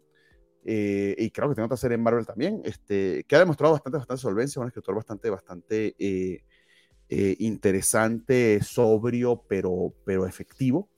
United States of Captain America también. Ah, fíjate, ese no lo sabía, también es de Christopher Canwell.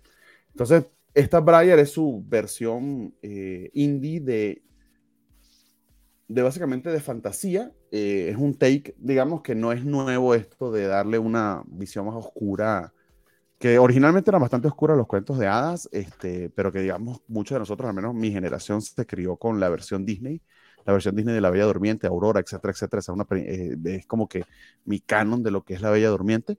Eh, juega con algo aquí, Briar, y empieza con el hecho de que Aurora, o la princesa de la Bella Durmiente, porque creo que su nombre aquí es diferente, empieza a narrarnos la historia y lo primero que nos dice es que el narrador se murió, entonces nos quedamos atascados con ella. Ella va a tratar de hacer su mejor esfuerzo de contar las cosas como pasaron desde su punto de vista, pero que no tiene el poder que tenía este supernarrador que era omnisciente.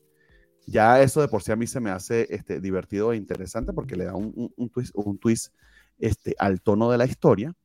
Eh, y lo que aquí pasa es que la clásica historia de la Bella Durmiente, más con ciertos detallitos. El primero de ellos es que las hadas madrinas no son tres, sino siete. Eh, y que una vez que Aurora cae bajo el hechizo eh, de, la bruja malvada, a la cual no mencionan del todo, pero que toca pues la, aguja de la, rueda de tejer y queda en un sueño muy profundo, su padre efectivamente trata de buscar al príncipe que pueda despertarla, más tanto su papá como el príncipe deciden no despertarla, sino que él se casa con ella sin su consentimiento, hay un poco, un poco no bastante machistoide y terrible, pero no deciden no despertarla porque no hay nada mejor que una reina que se quede calladita y no moleste. Sí, señores, así tal cual lo dicen.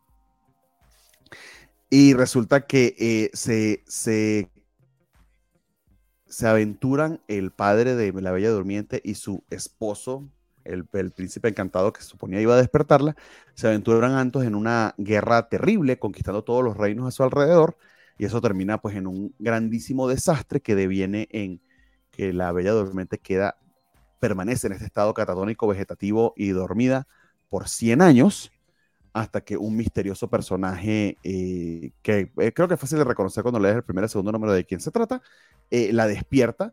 Ella despierta casi como, como, como un zombie deshidratado que, este, que está muy temerosa de volverse a dormir y que le cuesta racionar este, este, este nuevo mundo con un orden muy diferente al que ella conocía, sigue siendo un mundo de fantasía, pero bastante más oscuro. Entonces sí, es la versión Green Dark de eh, La Bella Durmiente, eh, que, que pues, Briar, de hecho, se llama el personaje, no sé por qué no había captado su, su nombre, eh, y que tiene unos detalles bastante macabros y siniestros acerca de la naturaleza de las hadas madrinas y de cierto complot político que pasó allí para que ella terminara pues de la manera que termina. Hay una historia de amor este, queer también bastante interesante y bueno, a mí se me hace que va a haber una historia de amor queer bastante interesante en el fondo de la historia. Eh, y el arte eh, creo que es lo que hay que resaltar. Me pareció preciosísimo el arte del señor Germán García con colores de Mateus López, nada más y nada menos este, si no me recuerdo, Mateus López es portugués, eh, que está espectacular, está precioso, porque es este feeling de cuento de hadas, de ilustración de cuento de hadas, que pareciera estar pintado con estas acuarelas opacas, pero con ciertos puntos brillantes espectaculares acuarelas y carayolas que le dan un carácter este, medio mágico, medio etéreo, medio, vuelvo a repito, de cuento de hadas infantil, pero con sus elementos este, bastante dark y bastante este, gory, pero muy, muy bien hechos. Eh, el arte eleva este cómic maravillosamente y si no habíamos hablado del número uno, no lo habíamos dicho, a mí me sorprendió agradabilísimamente este segundo número, Double Down en esa historia. Y yo que soy un soccer por la, por la fantasía, estamos viendo y, haciendo covacharla de, de, de, Willow, este, esto tiene este, este feeling de Willow, ¿no? Eh, sí, es Grimdark, un poquito más green, mucho más Grimdark que Willow, esta creo que lo es, pero mantiene cierta inocencia y, cierto sentido del humor que, que, que, la pone en un punto medio, digamos, de, entre el high fantasy y el Grimdark. Entonces, eh, nada, yo estoy disfrutando muchísimo de, de Briar, póngase al día. Las revelaciones de segundo número, que no se las voy a decir para no espoleárselas, vale muchísimo, muchísimo la pena y me emociona mucho por lo que pueda, por lo que pueda venir. Me gusta que ciertamente hay una elegida aquí, pero se trata de una chica que está descubriéndose, que desconfía acerca de sus poderes, que pareciera haber sido traicionada por mucho tiempo y ese despertar después de muchos años en un mundo que desconoces eh, está interesante como metáfora acerca de lo que nos está pasando actualmente. Entonces, este, de hecho, se trata este, Brian número 2. Eh, don Axel, no sé si vamos a saltarnos el número 2 que yo tenía y nos movemos a Lovesick para que no se convierta en un monólogo de mi parte. Entonces, si quieres, nos comentas acerca de Lovesick, este, que, que continúe, que sé que tú les he dado el primer número de esta, esta serie del, del dibujante de, de Bolero, ¿no? Así o la, es, o así la es. dibujante de Bolero. perdón. La dibujante, sí, sí, sí, porque es esta chica, esta Luana Vecchio. Nada más, este, rapidito, dos comentarios, este, mándenos sus bien. comentarios, echen la, eh, la platiquita, este, Semixli nos dice, ajá, nada actual, este, está leyendo Preacher, este, ah, pues muy bien, disfruta Ah, Preacher, este, este. Semixli, este, pues sí, digo, luego, luego no hay tiempo de seguir la actualidad, pero pues ya ahí te, te, luego te vamos recomendando cosas, pero pues sí, ahí, ahí ojalá estés disfrutando Preacher. Ahí no sé si lo tengas físico o en digital, pero pues tú, tú disfruta Preacher. Y Federico Bli decía que si es eh, que si y Plush era full Resident Evil, este pues pues no, no se veían zombies, sino se veían más conscientes, pero pues habrá que ver es más bien furrival o alguna cosa así, este, este, pero sí, ha- habrá que ver qué, termina siendo este, eso de los furros caníbales. Muy bien. No, y, gracias a Francisco porque, eh, a Federico, perdón, no se había presentado, imagino, porque él se, él se empieza a conectar a esta hora. Entonces, nosotros habíamos empezado un poquito más temprano, pero siempre nos alegran sus comentarios y su, y su audiencia. Entonces, muchas gracias, Federico. Qué bueno tenerte por acá. Sí, sí, sí. Muy bien, Sí, entonces. y bueno, ah, y ya bueno, ya así pasando al Opsic, este, este, eh, pues bueno, digo, ya, ya habíamos platicado, digo, la, el mes pasado justo no, no llegué yo, este, fue Draco el que lo reseñó, le gustó mucho al buen Draco, ya vieron que era justo su, su, su avatar, y este, y aparte, este, pues sí, fue su cómic de la semana, este, este, pues también, eh, este, saben que a mí me gustó mucho la, la serie ilustrada, este, por por esta autora, justo este, eh, también por Image este año, la de Bolero, que esa pues la, la escribí, esta, esta diferencia de Bolero, sí la escribe ella, este, pero pues, este, pero pues ya digo, el tema artístico, pues creo que se, se había hablado de que desde Bolero tenía una habilidad como bien interesante, y pues aquí justo se, se aboca en esto, ¿no? Sí, sí es un arte muy erótico, pero sí tiene algo que decir, este, digo, en Bolero pues estaba el tema de que este Guaya también estaba ahí equilibrando eh, eh, la historia, pero aquí vemos que so- son ideas que están como muy presentes en, en esta Luana Vecchio, este, y pues aquí justo va de, digo, eh, para pa los que no recuerdan este del mes pasado, Lovesick va sobre una dominatrix, pero no sobre cualquier tipo de dominatrix, sino sobre alguien ya muy subida de nivel, alguien que básicamente filma este, películas snuff, este sí tiene, digamos, este shows donde sus víctimas pues sí salen lastimaditas, pero, pero salen vivas, este, pero pues también sabemos que, que, es alguien como que sí graba, eh, eh, digamos, y difunde como por sitios ocultos de internet, este, ciertas sesiones donde, donde termina, este, pues habiendo ahí un, fallecimiento, pero digamos ahí con una complicidad rara de su víctima, este, pero también se nos explicaba que justo ella, eh, la, sus víctimas son, aunque sí hay gente que voluntariamente pide que, que pues ella, ella, este, lo, lo, le, le, los lastime y les haga cosas, digamos que las víctimas que lleva a las últimas consecuencias son los fanáticos más horribles que tiene. Y esto creo que es como el comentario de las CEOs, independientemente de que sea sobre, sobre BDSM y, y películas snuff, creo que me parece muy comparable a She-Hulk y a, este cómic que también Valentino recomendó, el de Rogues Gallery, porque creo que esto va de como un creador de un creador que tiene ciertos límites y, y, y ciertos, este, eh, ciertas acciones se relaciona con su audiencia. Digamos, eso, eh, independientemente del tema del BDSM este, y del snuff, creo que eso, de eso va la serie, o sea, de cómo una creadora se, se, relaciona con su fandom y cómo tiene un fandom tóxico, porque hay gente que es como de, nos parece despreciable lo que haces y te odio y esto, pues es como de, güey, estás suscrito, literalmente no cualquiera puede entrar aquí, esto es de paga, esto es de miembros, esto es casi casi por invitación y estás aquí esparciendo odio, pero estás aquí pagándome, o sea, como de, güey, gobiernate, este, y justo hablan como de esa relación y de cómo ella también eh, eh, eh, les hace cosas y cómo también busca provocarles una reacción, pero como también esta, esta, este bando más tóxico de quien siente una fascinación por alguien,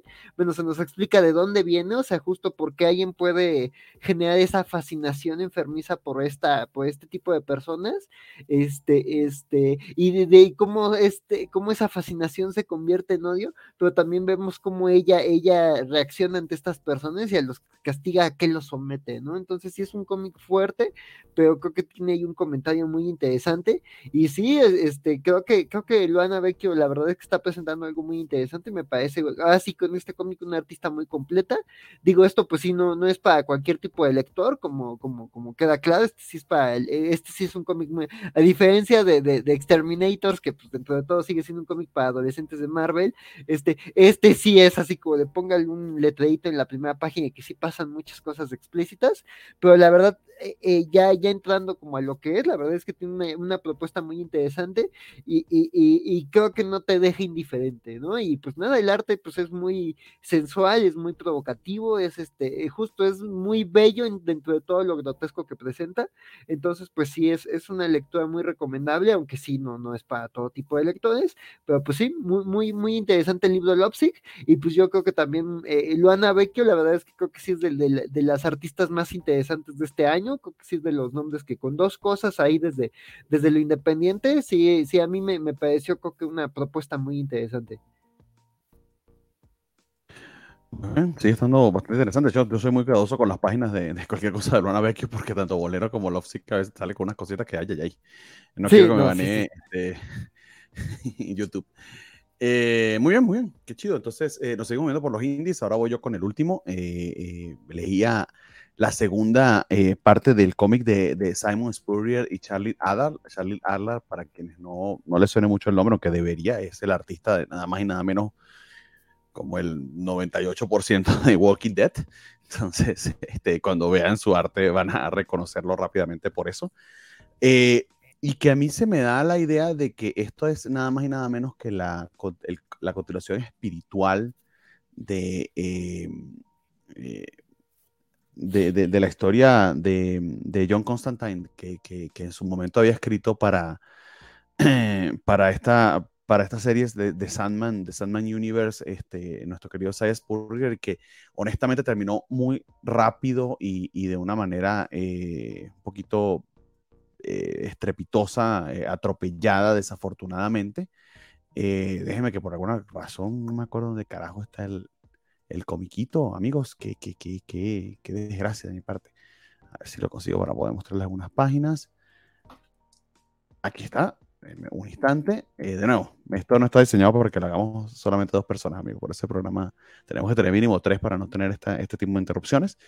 Eh, pero bueno, como les decía, me parece que es una, este, un, una, una, continuación este, espiritual del Hellblazer de, de Science Spurrier, porque funciona en esa misma tónica. Este, es una comedia medio trágica con eh, muchos elementos de hechicería eh, pero también de, historia de mafia, eh, ubicada eh, en Londres. Entonces tenemos mucha jerga londinense que le queda muy bien a, los chistes y, al punto de vista este, aparentemente sardónico y desinteresado de los personajes, pero que le da un punch emocional diferente a lo que nos cuentan.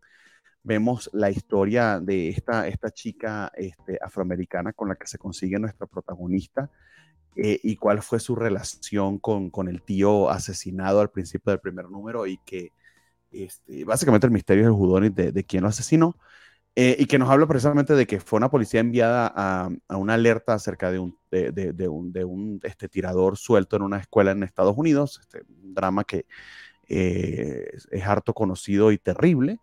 Y que ella habla acerca de la manera en que lo solucionó, que es bastante también terrible, eh, de hecho, queda aquí bastante clara en esa segunda, segunda página de, que, de, cómo logró influenciar este, a este tipo para evitar víctimas y cómo fue ese approach utilizado para básicamente desterrarla de la policía allá en Norteamérica y terminó yendo eh, acá a Londres y encontrándose con el tío de esta chica.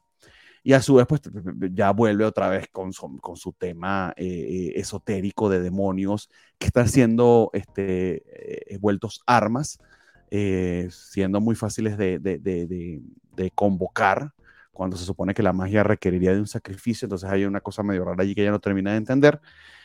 Eh, y esta chica que de hecho está eh, al servicio de un mafioso, que es el único que puede, tiene una deuda con él y a, su vez pues ayudarla con otras cosas que quiere lograr. Entonces que está en esta línea gris entre el bien y el mal, porque ciertamente le quita el arma a algunos mafiosos, pero termina entregándosela a este, a este, a este otro jefe. Entonces, eh, interesante el planteamiento. Hay, de hecho, una revelación bien este, chida al final del número de cómo funciona esto y las razones detrás de ello. Eh, y de nuevo, me suena muchísimo, muchísimo una historia que en Hellblazer hubiese quedado maravillosa, este, pero que, que obviamente tuvo que versionar Simon Spurrier porque, bueno, no lo dejaron continuar. Lo cual es una lástima porque me hubiese gustado mucho ver a, este, a John Constantine acá. De hecho, la chica es básicamente este, un John Constantine mujer. Entonces, eh, nada, yo estoy disfrutando un montón. El, arte de Charlie Atlas sigue estando eh, maravilloso. Me gusta cierta libertad que le está dando acá este, el guion para permitirse otras cosas que quizá en su momento en Walking Dead no había podido hacer, pero es un narrador habilidosísimo, Charlie Adler, y yo ya lo extrañaba bastante.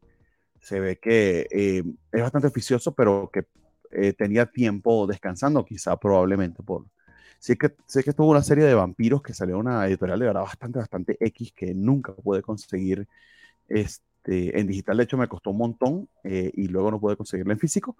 Pero eso fue hace un par de años, entonces tenía tiempo que no lo veía y, y a mí, de verdad, su capacidad narrativa, la manera en que dibuja rostros, eh, siempre se me han hecho este, maravillosa. Entonces, sigo disfrutando un montón de Damn and All. Este, si les gustó el Hellblazer de Sam Spurrier, por favor, entrele a esto, vale muchísimo la pena.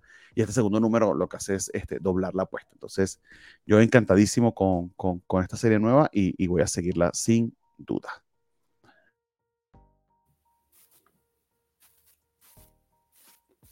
¿Estás muteado, Bernie? Es que por, por automático cuando dejo de presentarme muteo. Pero con eso nos, mudamos al último cómic de la, de la, noche, que este, está de último, pero eh, básicamente porque es el número 3, pero que es nada más y nada menos que esta serie de Lower Decks de Star Trek, que este, ha estado siguiendo tanto en la Kobayashi Maru como, como en los cómics de la semana nuestro querido Axel. Entonces coméntanos de qué tal este número de esta serie de IDW, amigo. Sí, así es, este, este, pues, pues, esto es básicamente el último número de esta miniserie, de, escrita por Ryan North. Este, pues básicamente esta es una historia, este, ahí, así que básicamente es como un capitulito extra, pero en cómic de, de, Star Trek Lower Decks, de esta serie animada de Star Trek, que, que, que, que si no, no, no, han visto Kobayashi Maru, pues ojalá nos acompañen los domingos. Este, ahí, si no conocen Star Trek, les enseñamos a que Star Trek, en serio, está padre. Este, hay elfos espaciales y así, este, este, ¿cómo se llama? Pero pues básicamente se nos habla de, de, los tripulantes de baja categoría de, de, estas naves de la flota estelar y sus aventuras, ¿no? Y pues para, es parodiar mucho de lo que pasaba como en las series originales de, Star Trek.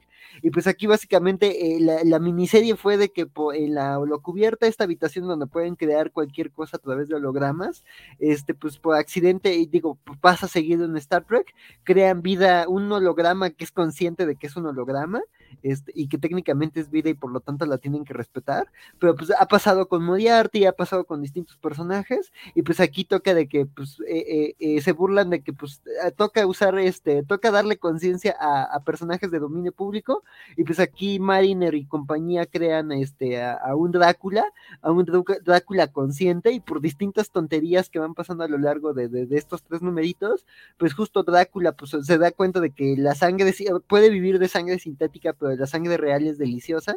Este, entonces, pues vemos cómo eso se, relaciona con el hecho de que, de que la capitana de esta nave, esta Carol Freeman, este, pues por accidente ahí rompió ciertas reglas con una civilización primitiva dentro de un planeta con civilización muy avanzada. Básicamente, si llegaran los alienígenas y en vez de aterrizar en Nueva York, llegaran a esta isla en la India, la de Bengala, la de Sentinela, donde mataron a un cristiano que se quiso meter, este, este, pues así como si llegaran a un lugar súper primitivo en un planeta avanzado, entonces pues meten la pata horriblemente y pues están enfrentando un juicio. Y pues básicamente aquí la conclusión, como en un buen capítulo de Star Trek, es como la trama B se junta con la trama A y de alguna forma se complementan y se resuelven.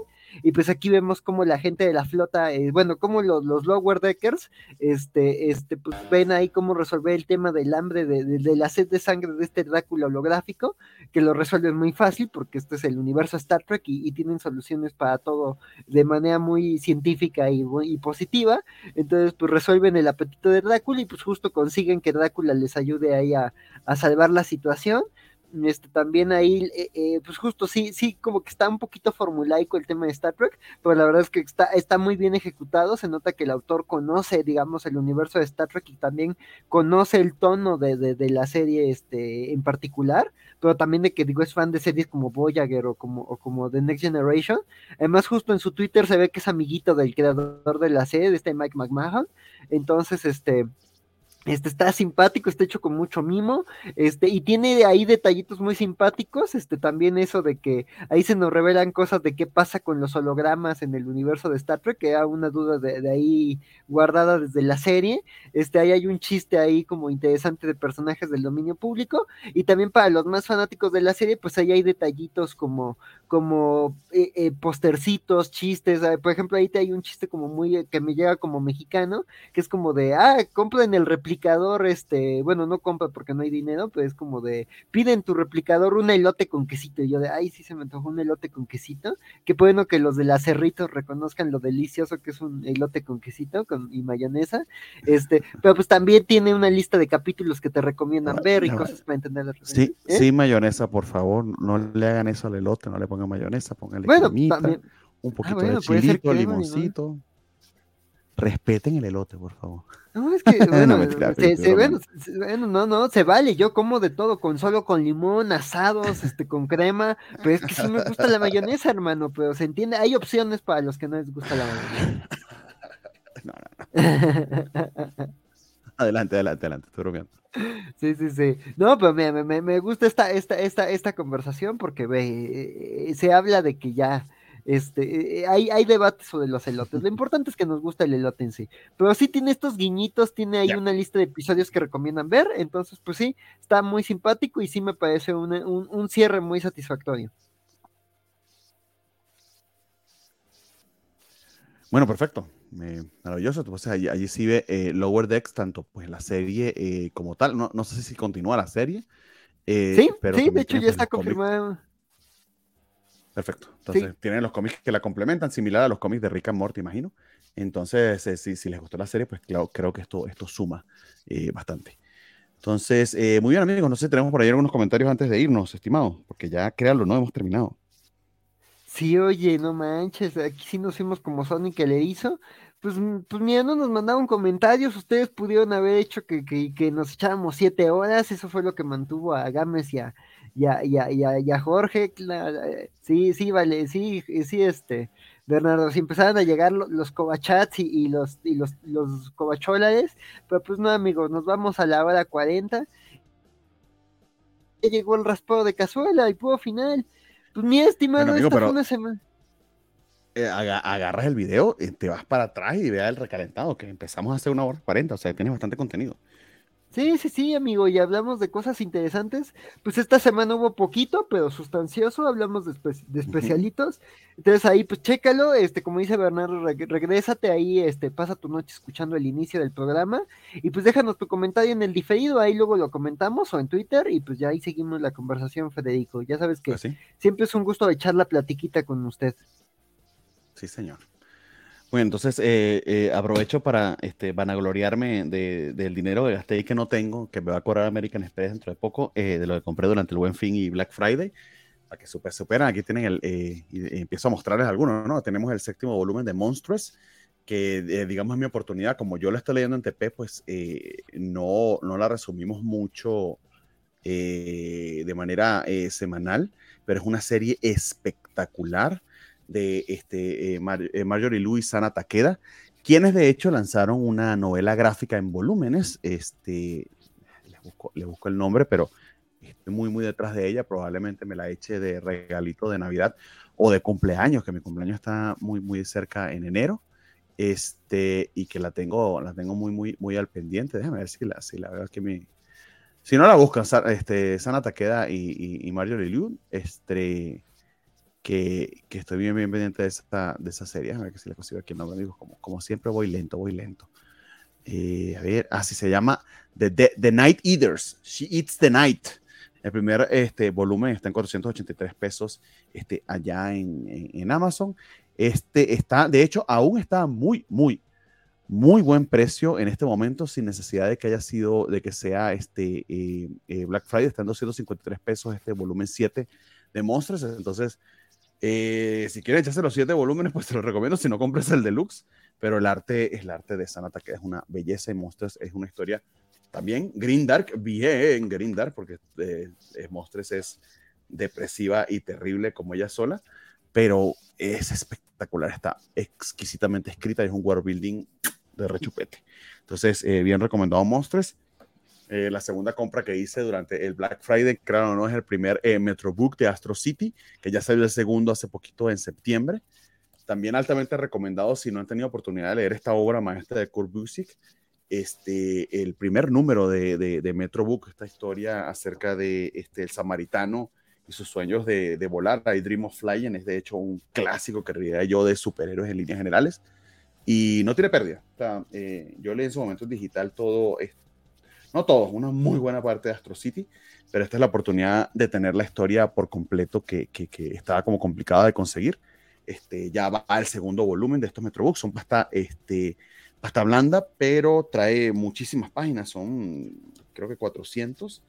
Eh, y aquí dice, ya les digo, este, lo que incluye, incluye, incluye los primeros seis números del volumen 1 de Astro City y los 12 números del volumen 12, entonces estamos hablando de 18 números y además un, un especial, 19 números están aquí incluidos en este, en este pasta blanda, entonces eh, vale, vale muchísimo, muchísimo la pena. La tercera cosa que de hecho no compré en el Black Friday, pero que sí la, no, no recuerdo las comentado, eh, claro, no, amigos, el Animal Castle. No sé si recuerdan esta serie, este, sí de A Blaze de Xavier Dorisson y Félix de Pel, traducida al inglés. este, en pastita dura. Eh, sí es tamañito pequeño, pero el arte este, maravilloso eh, de Félix de Pebe está aquí en todo su esplendor. Entonces, esta serie que nos había gustado tanto y que además pues va a continuar en un segundo volumen, pues yo la compré cuando salió en, en, en preventa porque sí temía que se fuese a acabar. Están pendientes a ver, porque se trata de un cómic este, francés, sí, eh, de un, ¿cómo se llaman los cómics franceses? De un eh, ¿Álbum? de cine. Eh, Álbum band de cine. al- bueno, álbum europeo exactamente, pero van de cine que creo son los belgas y los franceses.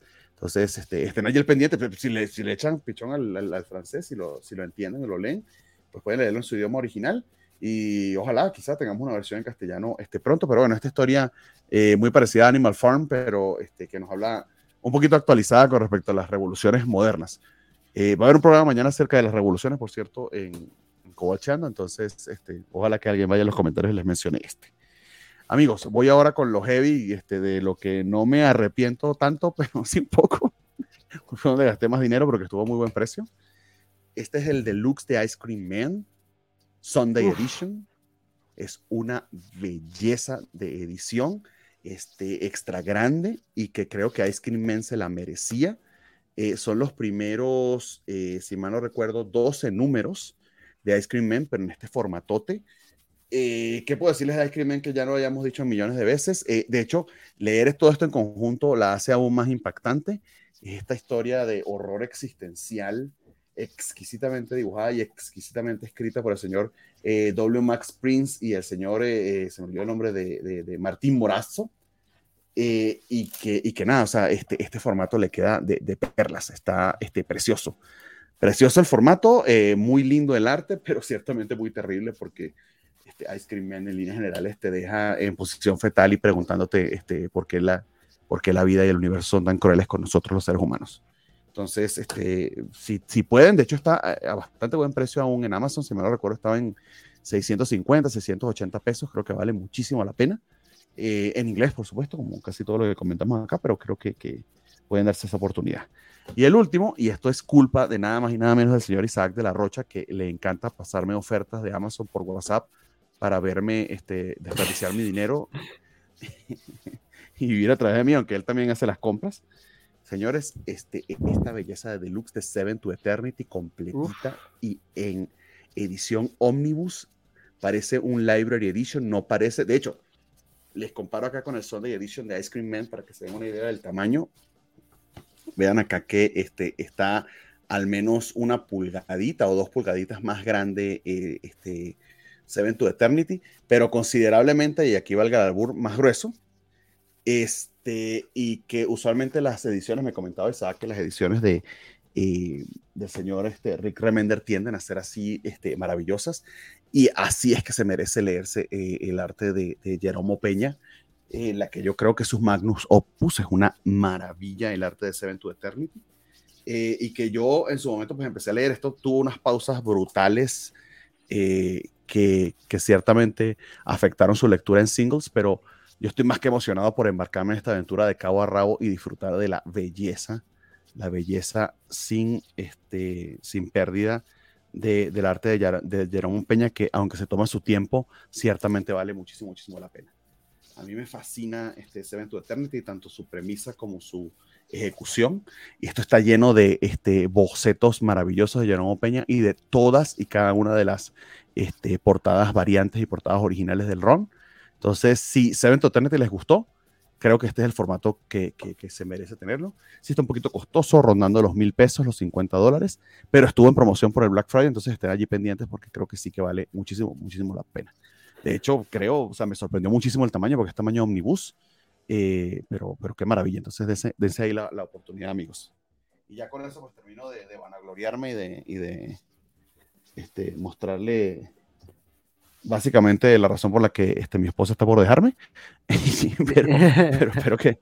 De comer pan de en frente de los pobres. Exactamente. Bueno, sí, sí. Y yo voy a estar comiendo pan por los próximos tres meses, no se crean. Entonces, eh, nada, amigos, este, era para decirles que estuvo productivo el Black Friday este, y que por eso no estoy yendo a la FIL, porque si no, voy a hacer desmadres. Entonces, eh, nada, amigos, con eso eh, terminamos el programa el día de hoy. No sé si Don Axel, si tiene algún anuncio parroquial, comentario, chiste, anécdota con la que quiera este, despedirse antes de que nos vayamos. Pues mira, Banjido Masati tiene el agrado de decir, tiene el agrado de decirnos, tiene el agrado de decirnos buenas noches, cobachos, este feliz inicio de diciembre, este, y también dice ya tan temprano empiezan a antojar, ay, pues mira, Banjido, pues mira, yo digo que si ya se hizo el gastote, ya Bernardo se metió en problemas, pues ya hay que presumir lo que es lo que compró, pues ya, ya, eh, eh, básicamente eso, amigos, es para, para que sepan si muero, ya saben por qué fue. Sí, no. Y tan este, temprano, amigo, son las 11 de la noche, ¿no? no. sí, sí, sí, estimado. Pero pues eh, gracias ahí por tu comentario, Bernardo. Este, y también Bangido. Y también Luis Javier nos dice buenas noches, buenas noches. Y pues ya, creo que pues ya, ya con esto terminamos. Y pues, eh, pues yo paso a dar pues mis avisos para. Ah, bueno, pues sí, ya si quieres cerramos, empiezo con mis avisos parroquiales, Bernie. Y tu comida de la semana, por favor. Sí, sí, claro, este, pues ya saben, este, este, me dio mucho gusto estar con ustedes.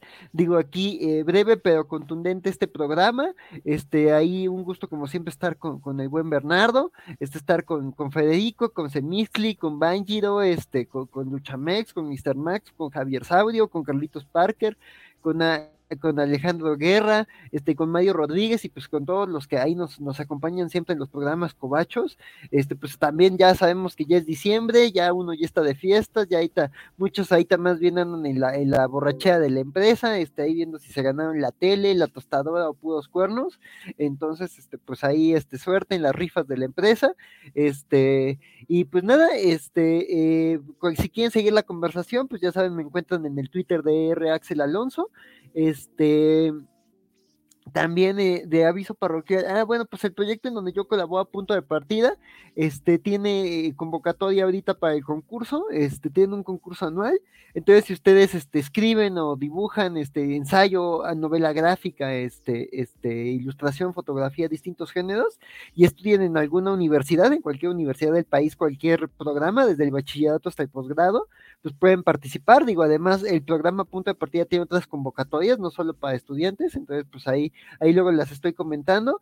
Este, pues también, ¿qué más? Ah, bueno, pues este, el domingo los esperamos en Kobayashi Maru.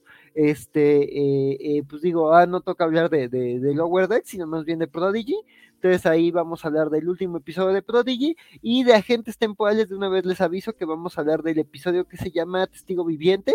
Este es de la cuarta temporada de, Star Trek Voyager. Es el episodio veintitantos, perdónenme. Ahí el rato sube el tweet con, con la información ya precisa, pero se llama Testigo Viviente. Ahí está en Netflix. Este básicamente va sobre el doctor. Hay un holograma muy simpático. Este, y, y justo como los crímenes que puede cometer la flota estelar a lo largo del tiempo.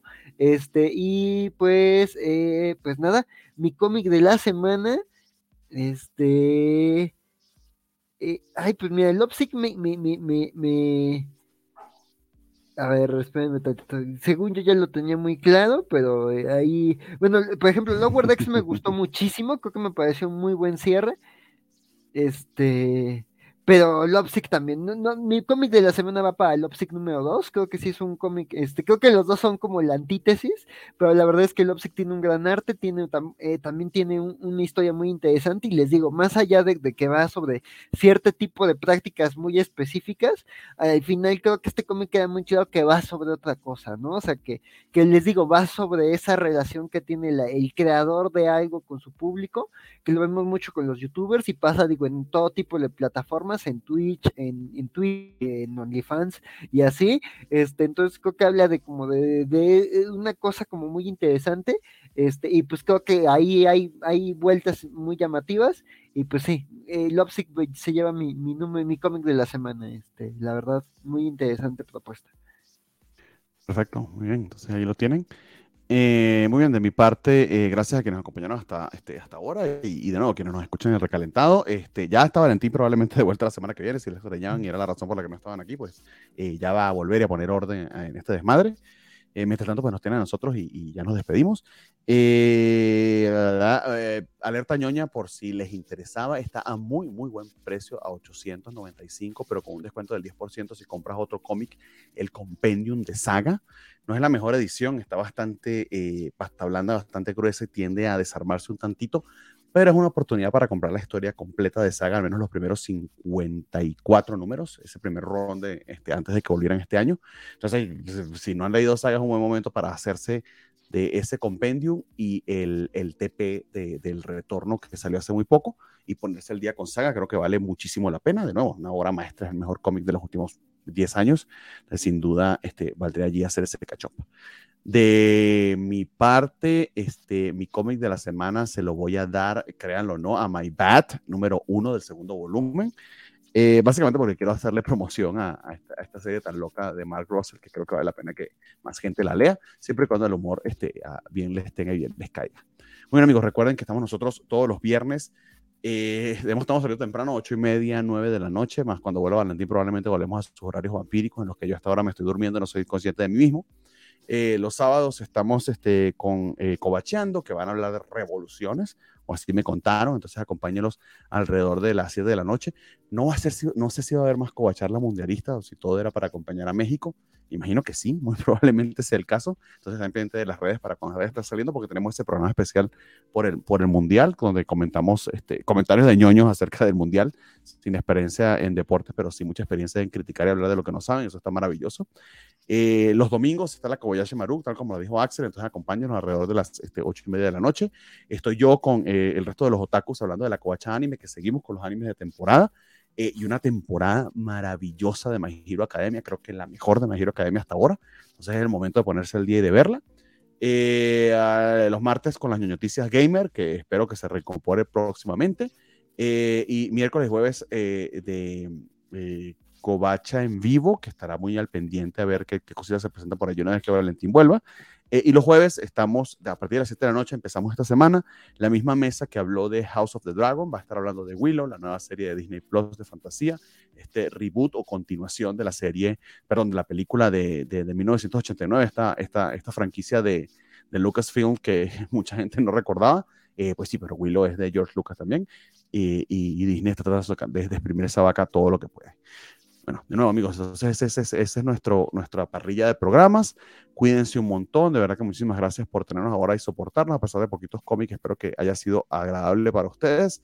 Y nada, vamos con el outro. Cuídense mucho. Nos vemos la semana que viene. Bye.